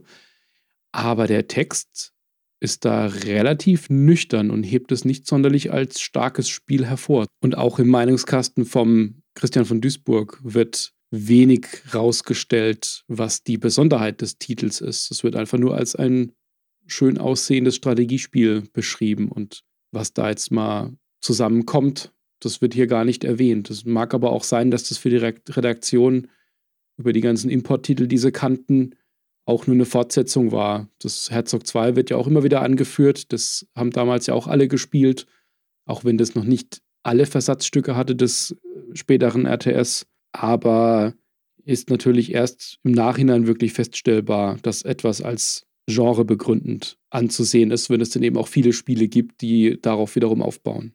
Ja. Ist ja eigentlich wieder so eine typische Blaupause, ne? Genau wie Alone in the Dark eben auch. Also, das ist ja wirklich, ja, da wurde es einmal gemacht und dann wurde es tausendmal wiederholt. Ja, und es wurde ja auch immer optimiert. Also, das, das Genre hat sich auch weiterentwickelt, weil Dune, Dune 2, das kann man ja heute ja fast nicht mehr spielen. Da fehlen ja so viele Komfortfunktionen, die man aus den späteren Titeln kennt, die gerade dann Command Conquer eingeführt hat, mit mehrere Einheiten auswählen. Das war ja eine Qual, dein Tank Rush konnte man da ja gar nicht machen. Da musste man ja jeden, jede einzelne Einheit auswählen und nach vorne schieben. Aber das hat halt so schön auf dieses Szenario auch aufgesetzt mit diesen Ornithoptern und den Harvestern ja. und den Sandwürmern, die noch ins Gameplay eingebaut wurden. Es war halt nur diese Dreiteilung etwas schräg, weil wir diese dritten Ordos oder wie sie hießen, die haben da eigentlich nicht so wirklich reingepasst, weil ja, ja, gar nicht. Da hat man halt die Harkonnen und die Atreides und das war's. Aber da wurde auch schon früh dieses, dieser Dreierkonflikt aufgemacht und ja, das haben wir gespielt, hoch und runter. Und da musste man ja immer noch diese Bodenplatten genau. setzen ne, fürs Fundament. Ja, damit da die Würmer nicht hinkommen. Ja. ich finde diesen Test aus einigen Gründen interessant. Zum einen natürlich, weil im Titel nur Dune steht und nicht Dune 2. Im restlichen Text hast du überall Dune 2. Warum hat es oben im Titel nicht mehr gereicht? Weiß ich nicht. Und dann ist es ja natürlich der Titel, bei dem sich unser Freund Michael ja seit Jahren anhören muss. Meine Güte, Michael, warum 74 Prozent? Er hat das bei uns ja auch mal nochmal verteidigt, auch begründet. Also ich finde es auch gut, dass er da wirklich auch jetzt so viele Jahre später noch sagt, das ist eine Meinung, die man, die er sich so gebildet hat und er steht da auch immer noch dazu. Ich finde es aber auffällig, dass es hier eben der Christian von Duisburg testet und das eben kein Test von Michael ist. Ich weiß jetzt nicht auswendig, ob der Christian in dem anderen Test auch schon dabei war. Ich gucke gerade mal, Powerplay 393, nein, ist von Michael. Sie enden aber beide ein bisschen mit den Fehlern, die das Spiel hat, nämlich mit den Bugs. Und beide kommen darauf zu sprechen, dass die Harvester halt mal im Gelände stecken bleiben und der Christian führt hier noch auf, dass bereits bezahlter Nachschub aus dem Weltall völlig ausbleibt, dass das halt Schönheitsfehler sind. Trotzdem sei Dune 2 eines der schönsten Strategiespiele. Also es hört sich schon ein bisschen an, als würde man da ein bisschen was wieder gut machen wollen. Ja, ich denke auch. Aber ja, ich meine, die Kritikpunkte, die haben alle gepasst. Und so wie das Wertungsschema damals war, ist eine 74 jetzt auch kein katastrophales Spiel. Richtig. Das ist eben der Punkt. Wir blättern weiter. Echo Quest, da hatten wir doch den, den ersten Teil letztes Jahr auch im Heft, oder? Ja. Jetzt haben wir Echo Quest 2. Kann ich mich dran erinnern. Auch schöne Grafik. Bunt vor allem, ja. Ja. Sehr schöne, sehr bunte Spiele. Und hier sieht man auch wieder, dass das Heft, glaube ich, etwas schnell produziert wurde. Im Meinungskasten, mhm. da ist noch eine Referenz at MG. Ja, das ist halt vom äh, WhatsApp-Chat der Powerplay. an den Lektor, guckt da nochmal drüber. Vermutlich. Genau, aber ja, habe ich auch nicht gespielt. Aber eines der vielen, vielen Adventures, die es damals gab von Sierra. 74 Prozent war gern genommen. Ja, Eishockey-Manager könnte ich wieder als Referenz einen Freund nennen, der Nico. Das ist der, mit dem ich Siedler auch gezockt habe im Koop. Und der hat das damals rauf und runter gespielt. Ich habe das nie selber gespielt. Ich war nicht so der Manager-Fan. Oh, ich schon. Bundesliga-Manager und Eishockey-Manager waren Spiele, die ich wirklich viel gespielt habe. Software 2000, eh eine tolle Firma. Das sind ja, Kronsoftware ist das aber, Eishockey-Manager. Ist bei Software 2000, meine ich, erschienen, aber das waren ja die Jungs, die auch den Bundesliga-Manager gemacht haben. Mhm. Ich habe das tatsächlich nicht so viel gespielt wie die Bundesligaspiele, aber interessiert hat es mich schon auch immer. Ich hatte dann eine recht lange Historie mit den ganzen Managerspielen, den Sportmanagement-Spielen. Und das hieß ja vor allen Dingen immer Fußball. Ja. Sportmanager und der Bundesliga-Manager Professional, das war ja quasi die Vorlage hierfür. Das ist ja fast ein Reskin, wenn man so will, mhm. auf Eishockey. Und ich habe die immer super gern gespielt. Dieses Aufbauen und die Mannschaft hochbringen und dann Stadion ausbauen und Transfers. Und man hat ja auch immer diese Spielszenen gehabt. Also nicht das gesamte Spiel zu gucken, sondern eben Torszenen. Das gab es ja beim Bundesliga-Manager ja auch schon vorher. Und es war einfach mal was Frisches, mal was anderes. Und Eishockey fand ich damals auch schon spannend. Heute noch mehr, aber war damals auch schon was anderes. Hat aber ja, trotzdem viele Tabellen, Knöpfe. Es sieht eigentlich schon insgesamt eher nüchtern aus, aber so war man das von den Managerspielen damals ja auch gewohnt. Ein Jahr später konnte mich Software 2000 dann ja auch abholen mit Pizza Connection. Das war ja dann mein Ding, ne? Das habe ich ja stundenlang gespielt. Also ja, das haben wir, glaube ich, alle. Total genial. Viel gespielt. Ja. Ich finde es aber auch ganz interessant. Das ist jetzt auch was, was ich, glaube ich, euch schon ein paar Mal äh, mitgeteilt habe. Ich finde ja auf dem Cover von Eishockey Manager sieht man vorne ein kleines bisschen verschwommenen Spieler, der unserem Ben ja unglaublich ähnlich sieht. Jetzt kommt die Story wieder. Also ich packe das natürlich auch, wenn ihr einen Podcatcher verwendet, der es unterstützt, in die Kapitelmarker, da ist der hoffentlich auch zu sehen. Das ist halt eins zu eins der Benjamin. Ich weiß bis heute nicht, wer das ist. Ich habe das auf Twitter schon ein paar Mal erfragt. Ich glaube auch äh, vor Urzeiten mal auf Facebook. Vielleicht finden wir es irgendwann noch raus. Wer ist der mysteriöse Ben Dippert hier auf diesem Bild? Müssten wir doch eigentlich rauskriegen können, oder? Was ist das für ein Logo? Ist das die DEG? Ja, ist nicht so einfach, wie, wie ich es mir immer gedacht habe. Ich weiß es bis heute nicht. Vielleicht ist das jetzt die Gelegenheit. Liebe Zuhörer, wenn ihr uns da jetzt helfen könnt, bitte lasst es uns wissen. So, wir blättern weiter. Empire Deluxe überblättern wir. Eric the Unready, ganz tolles Spiel von Legend. Sehr lustig. Großartiges Spiel. Eh, Bob Bates mit seiner Firma Legend. Bob Bates ein super Typ. Ich habe mit Bob Bates vor einer Weile aus Gründen, die ich jetzt noch nicht weiter nennen kann, mal Kontakt gehabt, habe mich mit ihm ausgetauscht. Unglaublich sympathischer Mann. Und auch wahnsinnig witzig. Ja, ja. Ist aber halt Eric the Unready ist halt so ein Spiel, das für das, was es ist, es ist ja eigentlich nur ein aufgehübschtes Text-Adventure. Das ist ja mehr Lesen, als dass du wirklich durch die Gegend läufst. Du hast viele Standbilder, du baust dir deine Sätze zusammen. Es ist, ja, es ist eher ein Text-Adventure mit Bildern, aber großartiger Humor. Tolles Spiel. Darüber ist Legend ja relativ lange geritten in der ersten Hälfte der 90er. Mhm. Mit diesen Text-Adventures, mit diesem doch sehr Windows 3.11 aussehende Oberfläche mit den einzelnen Bildern. Das waren schon die Inhalte, die da gezählt haben, aber das wurde damals schon als eigentlich eher altmodisch angesehen. Es war halt auch, was das Englisch angeht, anspruchsvoll. Also das war jetzt nichts, was du als 10-, 11-Jähriger, also ich spreche jetzt aus meiner Erfahrung, dass du da gut spielen konntest. Im Gegensatz zu so einem Scum-Engine-Spiel, wo du dir wenigstens das alles herleiten konntest, weil du mit den Gegenständen im Bild interagieren konntest und dann wusstest, okay, ein Sponge ist halt keine Zahnspange, sondern ein Schwamm. Heute weiß man. Ja, Seit. SpongeBob. Zahnspangenbob. Oh, dann haben wir wieder was für den Ben. Guck mal, F-15 Strike Eagle 3. Ah, das ist auch für Einsteiger. Ich hatte damals in der Schule einen Freund, der hat statt, statt Eagle immer Eagle gesagt. Das hat mich irre gemacht. Strike Eagle. Eieiei. Stefan, viele Grüße. ja, das hat keiner von uns gespielt, glaube ich. Und das nächste Spiel, bin ich mal gespannt, wer das alles gespielt hat. Also ich habe es natürlich gespielt, Amiga-Klassiker, Flashback. Frag mich mal. Von Delphin. Ja, du hast das, Moment, da steht Amiga und MS-DOS. Du hast es auf dem Super Nintendo. Oh gespielt. ja, ich habe es auf dem Super Nintendo gespielt, natürlich. und ich habe Jahre gebraucht, um mich aufzuraffen, diesen ersten Level durchzuspielen. Das beginnt ja in diesem Dschungel und ich finde, diese Bilder, die du hier siehst, das ist ja alles so die ersten zehn Spielminuten, die man sieht auf diesen Das hat einen Grund. Ja, ja. ja, ja. Und danach geht es ja in die Stadt. Und die Stadt ist ja mehr oder weniger ein, ein Labyrinth, das du mit diesem Taxi dann durchfahren musst. Und dann die Game Show später. Oh Gott, Daniel, Flashback. Oh, da habe ich Flashbacks. Und Schweißausbrüche. Die Technik, Technik ist geil. Die Bewegungen, die du da hast, das ist ja alles diese, diese Prince of Persia-artigen Bewegungen. Ist, glaube ich, auch mit Rotoskopie gemacht, oder? Bin ich da gerade verkehrt? Bestimmt. Das ist mit Rotoskopie gemacht ähm, und es ist vor allen Dingen auch, merkt man da schon, dass die das Handwerk da auch schon drauf hatten, weil die Figur, auch wenn, man kann ja nach links und rechts rennen und dann, dann wendet mhm. sie ja nicht so direkt, sondern stemmt sich so dagegen oder rennt auch gegen eine Wand.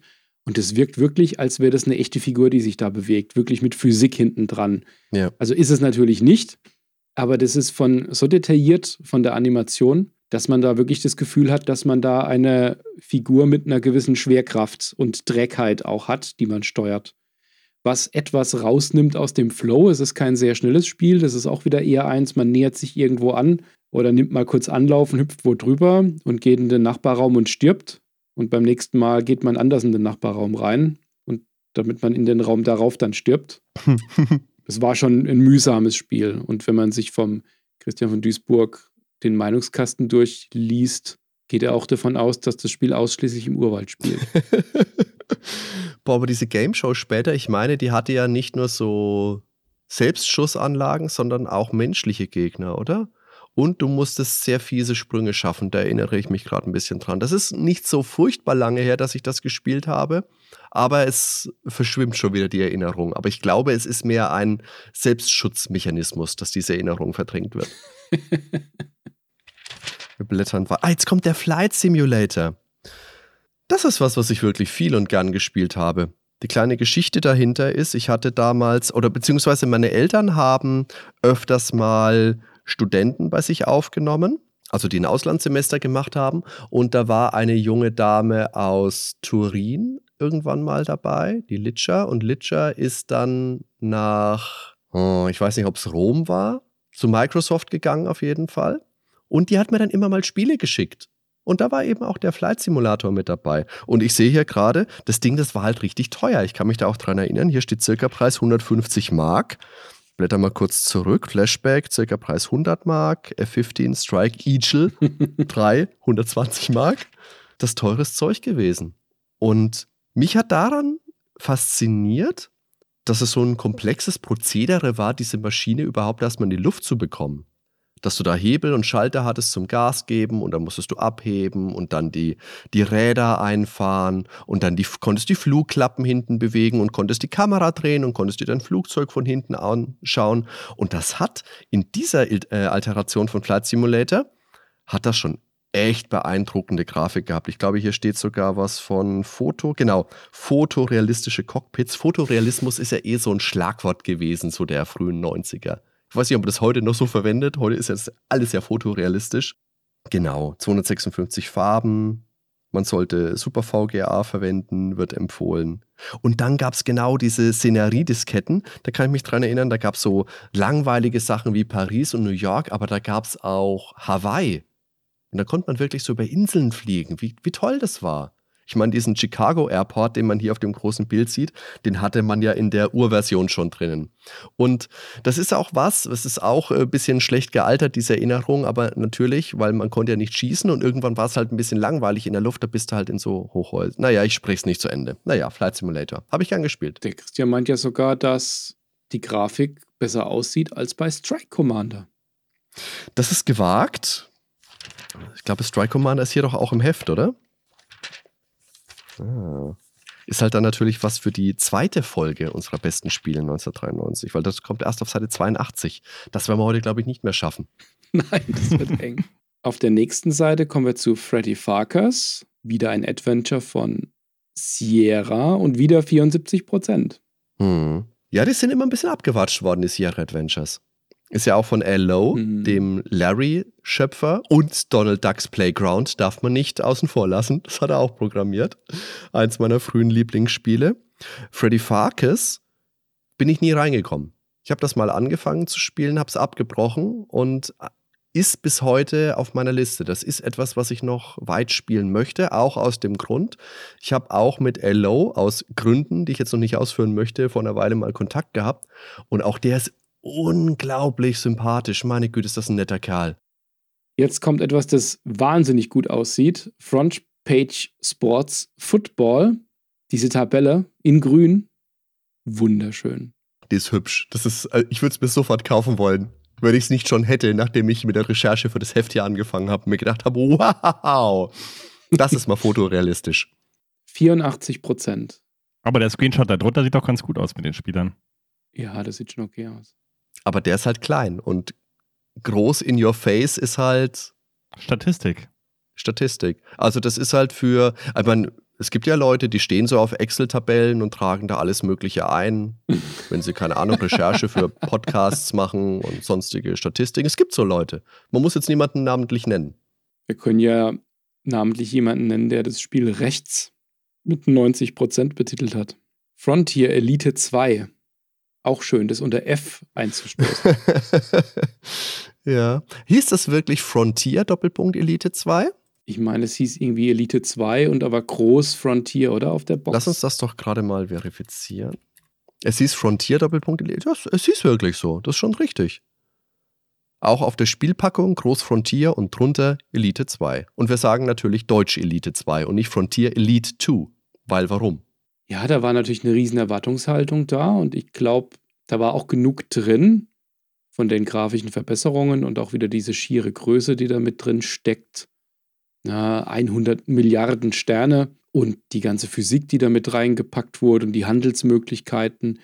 Da war schon viel von der Faszination des Urspiels mit drin, aber es war natürlich ziemlich verbuggt und langsam. Und hat halt in der PC Player 1293 53% bekommen mhm. und in der 694, die CD-ROM-Version, sogar nur 49% von Boris Schneider-Jone. Ich habe das ja auch eine Weile gespielt. Was dem Spiel ja auch vorgeworfen äh, wird, war eben die Physik, dass du im Weltraum in den Kämpfen so beschleunigt hast, dass eigentlich keine Kämpfe zustande kamen. Das ist auch was, was mir negativ aufgefallen ist. Aber so das Drumherum, das Handeln, also alles, wenn du nicht gekämpft hast, fand ich mega spektakulär. Hat mich voll abgeholt. Da bin ich auch richtig drin versunken. Ich habe das nur kurz gespielt. Ich habe da keine großen Erinnerungen dran. Eher an den ersten Teil. Aber da hatten wir auch vor nicht allzu langer Zeit eine Folge zugemacht. Ja, eine schöne Folge. Die würde ich auch gleich anhören, wenn diese Folge dann irgendwann mal zu Ende ist. Ja, oder jetzt Pause und die andere und dann. Und dann, oh, dann hören wir uns gleich wieder, wenn ihr unsere Elite-Folge gehört habt. Bis gleich. Bis gleich. Willkommen zurück. Und jetzt machen wir direkt mit, weiter mit Goal von Dino Dini. Kannst du das mal, kannst du das nochmal neu sagen und kannst du Goal vielleicht mal wie so ein argentinischer Fußballmoderator aussprechen, bitte? Der gerade ein Tor von Diego Maradona kommentiert. Goal!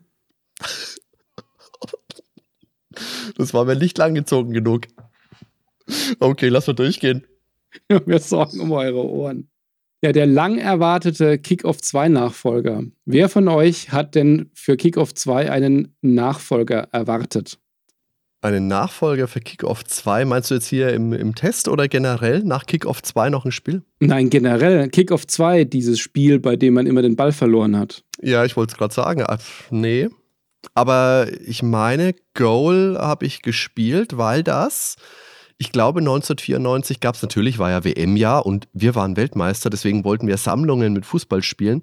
Und ich meine, in einer, die ich hatte, war World Cup USA 94, irgendein Championship Manager, Sensible Soccer und ich meine, es war auch Goal mit drinnen. Ich fand's, ja, ich, also deswegen habe ich es gespielt. Es ist mir nicht in besonders guter Erinnerung geblieben. Wir sind jetzt auf Seite 44. Ihr könnt mich auf Seite 49 wieder ansprechen. Bis dahin bin ich sowieso raus. Das kann ich jetzt schon mal sagen. Wir haben dich jetzt auch nicht. Wir haben dich die ganze Zeit nicht angesprochen.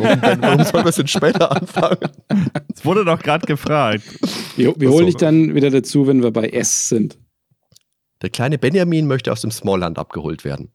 Ja, Seite 49, sage ich nur. Das ist, das ist meine Seite. Jetzt sind wir erstmal auf der Seite 45 und da ist nämlich ein ganz tolles Spiel. Goblins 2 von Cocktail Vision. Hast du Goblins jetzt zu lange ausgesprochen? Das sind nur zwei I. Für mich hat sich das jetzt sehr nach drei angehört, Daniel. Ja, ich versuch's nochmal. Goblins 2. Und dann Goblins 3. Das war jetzt irgendwie Doppel-I mit H dahinter, oder? Und Goblins 3. Nein, der Sprache analysieren geht immer. Ben, du bist doch erst auf Seite 49 wieder dabei, habe ich gedacht. okay.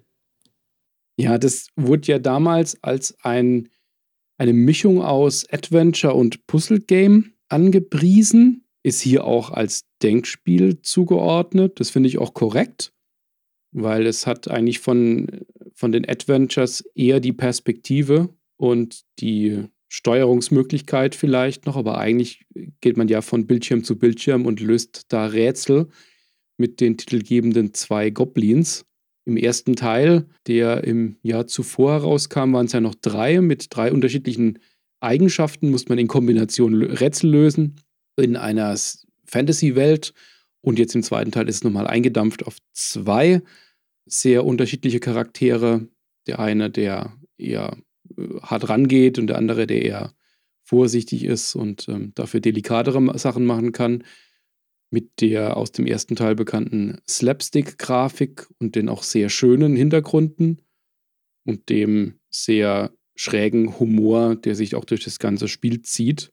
Und für mich war das damals ein großer und wichtiger Titel. Das war ein Spiel, wie der Vorgänger auch, wo wir uns per Telefon zusammengeschaltet hm. hatten, wenn jemand weitergekommen ist, ein Rätsel gelöst hat, dass wir dann dem anderen jeweils geholfen haben und dann ist der andere, hat der andere wieder weitergespielt und das war Multiplayer über, über Telefon bei so einem Knobelspiel. Das haben wir lange durchgehalten. Ich fand den Stil der Spiele ja sehr cool, zumindest ich glaube, die ersten zwei hatten das, weil da ja wirklich jede Knobelsequenz, sagen wir mal, auf einen Bildschirm beschränkt war. Da bist du nicht von Bildschirm zu Bildschirm gehetzt und hast dann Gegenstände von Bildschirm 4 auf Bildschirm 20 tragen müssen, wie in einem Monkey Island meinetwegen, sondern da hast du wirklich dir die Situation in einem Bildschirm auflösen müssen. Das war spannend. Ja, das war kompakt. Das war von Screen zu Screen wirklich. Der dritte Teil hat es dann geöffnet. Das wurde dann größer und auch mit viel, viel mehr Interaktionsmöglichkeiten dann auch. Das war hier noch kompakter. In dem Spiel hat ja auch die Muriel Trami mitgearbeitet, die wir indirekt zumindest ja auch schon mal im Podcast hatten, damals in der Stay Forever Challenge. Freedom! Ja, ja, gutes Spiel. Kann mich noch daran erinnern, wie ich dann am Morgen vor der Aufnahme mit ihr E-Mails ausgetauscht habe. Die war auch super. Super liebe Frau. Hat sich viel Mühe gegeben. Und hat viel Geduld mit mir vor allem. Ja, du hattest ja auch viel Geduld mit den Hunden auf der Insel.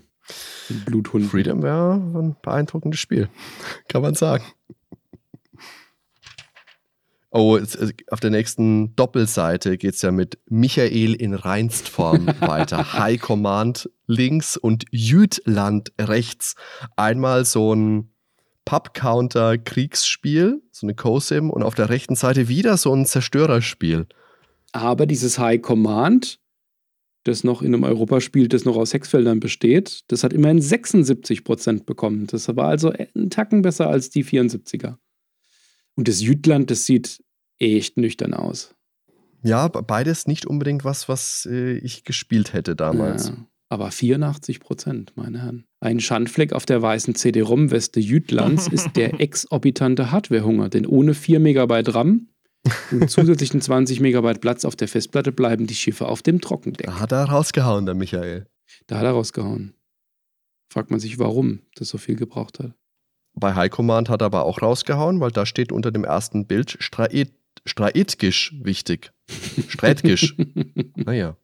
In München steht nicht nur das Hofbräuhaus, sondern auch eine Fabrik.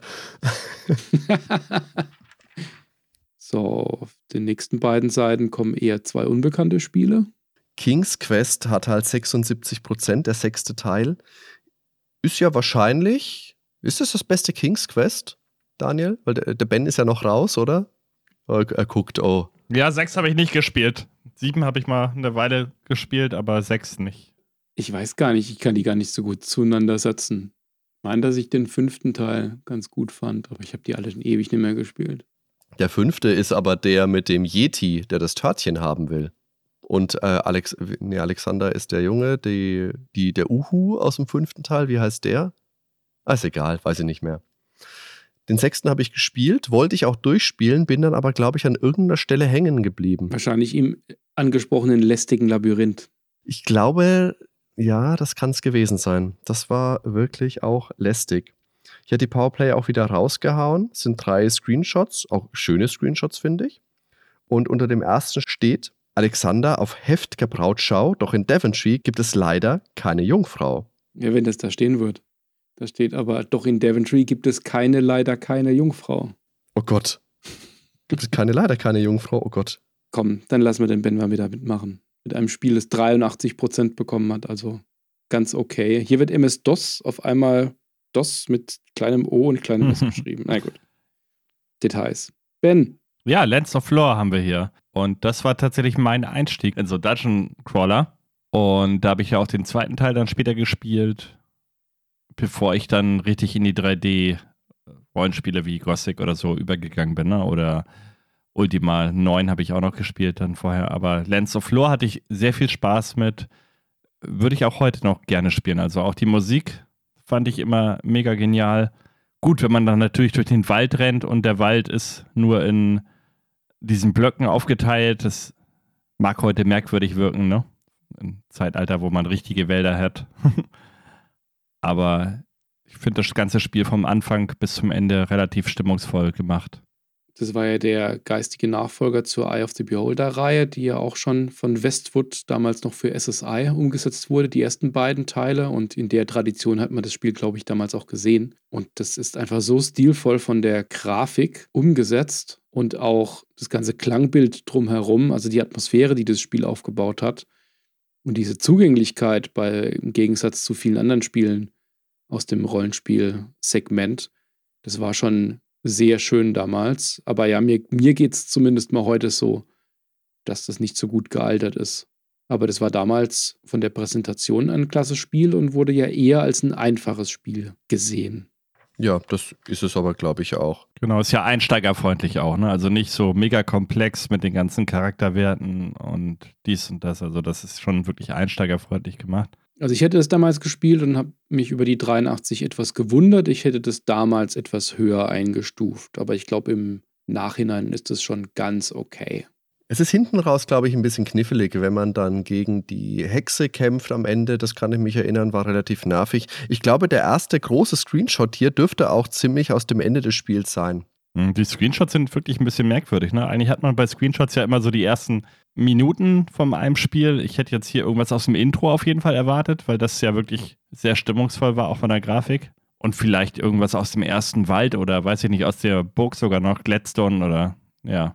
Ja, ich meine, auf dem ersten sieht man ja eine Szenerie und dann noch einen Geistergegner, das ist ja okay. Auf dem zweiten sieht man ja nur eine Seite von, von einem Gebäude in der Stadt. Mhm. Also ich würde da ja immer noch eine Figur mit reinsetzen. Finde ich etwas unglücklich gewählt. Ja, die Screenshots sind Mist. Können wir uns darauf einigen. Großartig war natürlich die CD-ROM-Version von Lands of Lore, wo dann auch Patrick Stewart den König gesprochen hat. Oh ja. Und du konntest da ja vorgefertigte Charaktere wählen. Wir haben hier auf beiden Screenshots den Conrad. Das ist so der ausgeglichene Charakter. Den habe ich auch immer genommen. Es gab dann noch so einen Katzentypen, der, glaube ich, ein bisschen geschickter war. Oh, und dann habe ich schon wieder vergessen, was es noch gab. Aber ein gutes Spiel. Schönes Spiel. Wir sind jetzt auf Seite 49. Wenn ich jetzt so auf die Uhr gucke, sind wir mit unserer Aufnahme doch schon eine ganze Weile dabei. Ich glaube, das ist ein guter Punkt, um hier jetzt den Cut zu machen für diesen ersten Abschnitt, weil dann können wir das nächste Mal gleich mit einem Spiel weitermachen, das den Daniel sehr freuen wird. Das wird nämlich dann Landstalker. Jetzt wollte ich gerade sagen, dann können wir direkt mit dem Nachfolger zu einem ganz tollen, knuffigen Spiel einsteigen. Nämlich mit Lemmings 2, aber ich sehe schon, wir kommen da nicht drum rum. aber es wird auf jeden Fall hinten raus noch einige spannende Themen zu besprechen geben. Oh, das ist sogar Shadow of the Comet. Daniel, oh, da ist viel dabei. Lionheart ist da dabei. Ich würde sagen, wir machen hier an dieser Stelle aber jetzt wirklich mal einen Cut der zweite Teil zu der Besprechung der 100 besten Spiele 93 anhand der Powerplay wird dann auch sehr bald bei den Nerdwelten online gehen. Wer weiß, vielleicht hört ihr diese Folge ja erst, wenn die wenn der zweite Teil schon lange online ist. Und da, genau, sprechen wir dann einfach direkt an dieser Stelle weiter. Sehr schön. So muckfedert. So machen wir das. Alles klar. Vielen lieben Dank für das Gespräch. Jungs, hat Spaß gemacht. Ich, freu, ich brenne, muss ich sagen. Ich brenne auf den zweiten Teil. Ich auch. Super. Besten Spiele 93. Geil. Noch einige Knüller dabei. Da sind echt noch Knüller dabei. Sag sogar diesmal, diesmal ich. Das letzte Mal waren ja hauptsächlich Konsolentitel in der, im zweiten Teil dann mit dabei, aber diesmal sind einige. Ja, natürlich Konsolentitel, die meine ich ja auch. DOS und Amiga-Klassiker doch. Oha. Da freue ich mich auch drauf. Also, wir haben auf jeden Fall auch, wie gesagt, Sonic 2. Wir kriegen die Überfahrt-Anekdote vom Daniel auch schon noch zu hören. Den Nachbar von Ben hatten wir schon. Du bist auch noch dran. Und das beste Spiel überhaupt des Jahrgangs 93 kommt auch noch. Und es ist ein Super Nintendo-Spiel natürlich. Ich wusste gar nicht, dass Lionheart umgesetzt wurde auf den Super Nintendo. dann wäre es ein gutes Spiel geworden. Jetzt müssen wir Schluss machen, bevor mich jemand löcht. Bis zum nächsten Mal. Bis dann. Ciao. Ciao zusammen.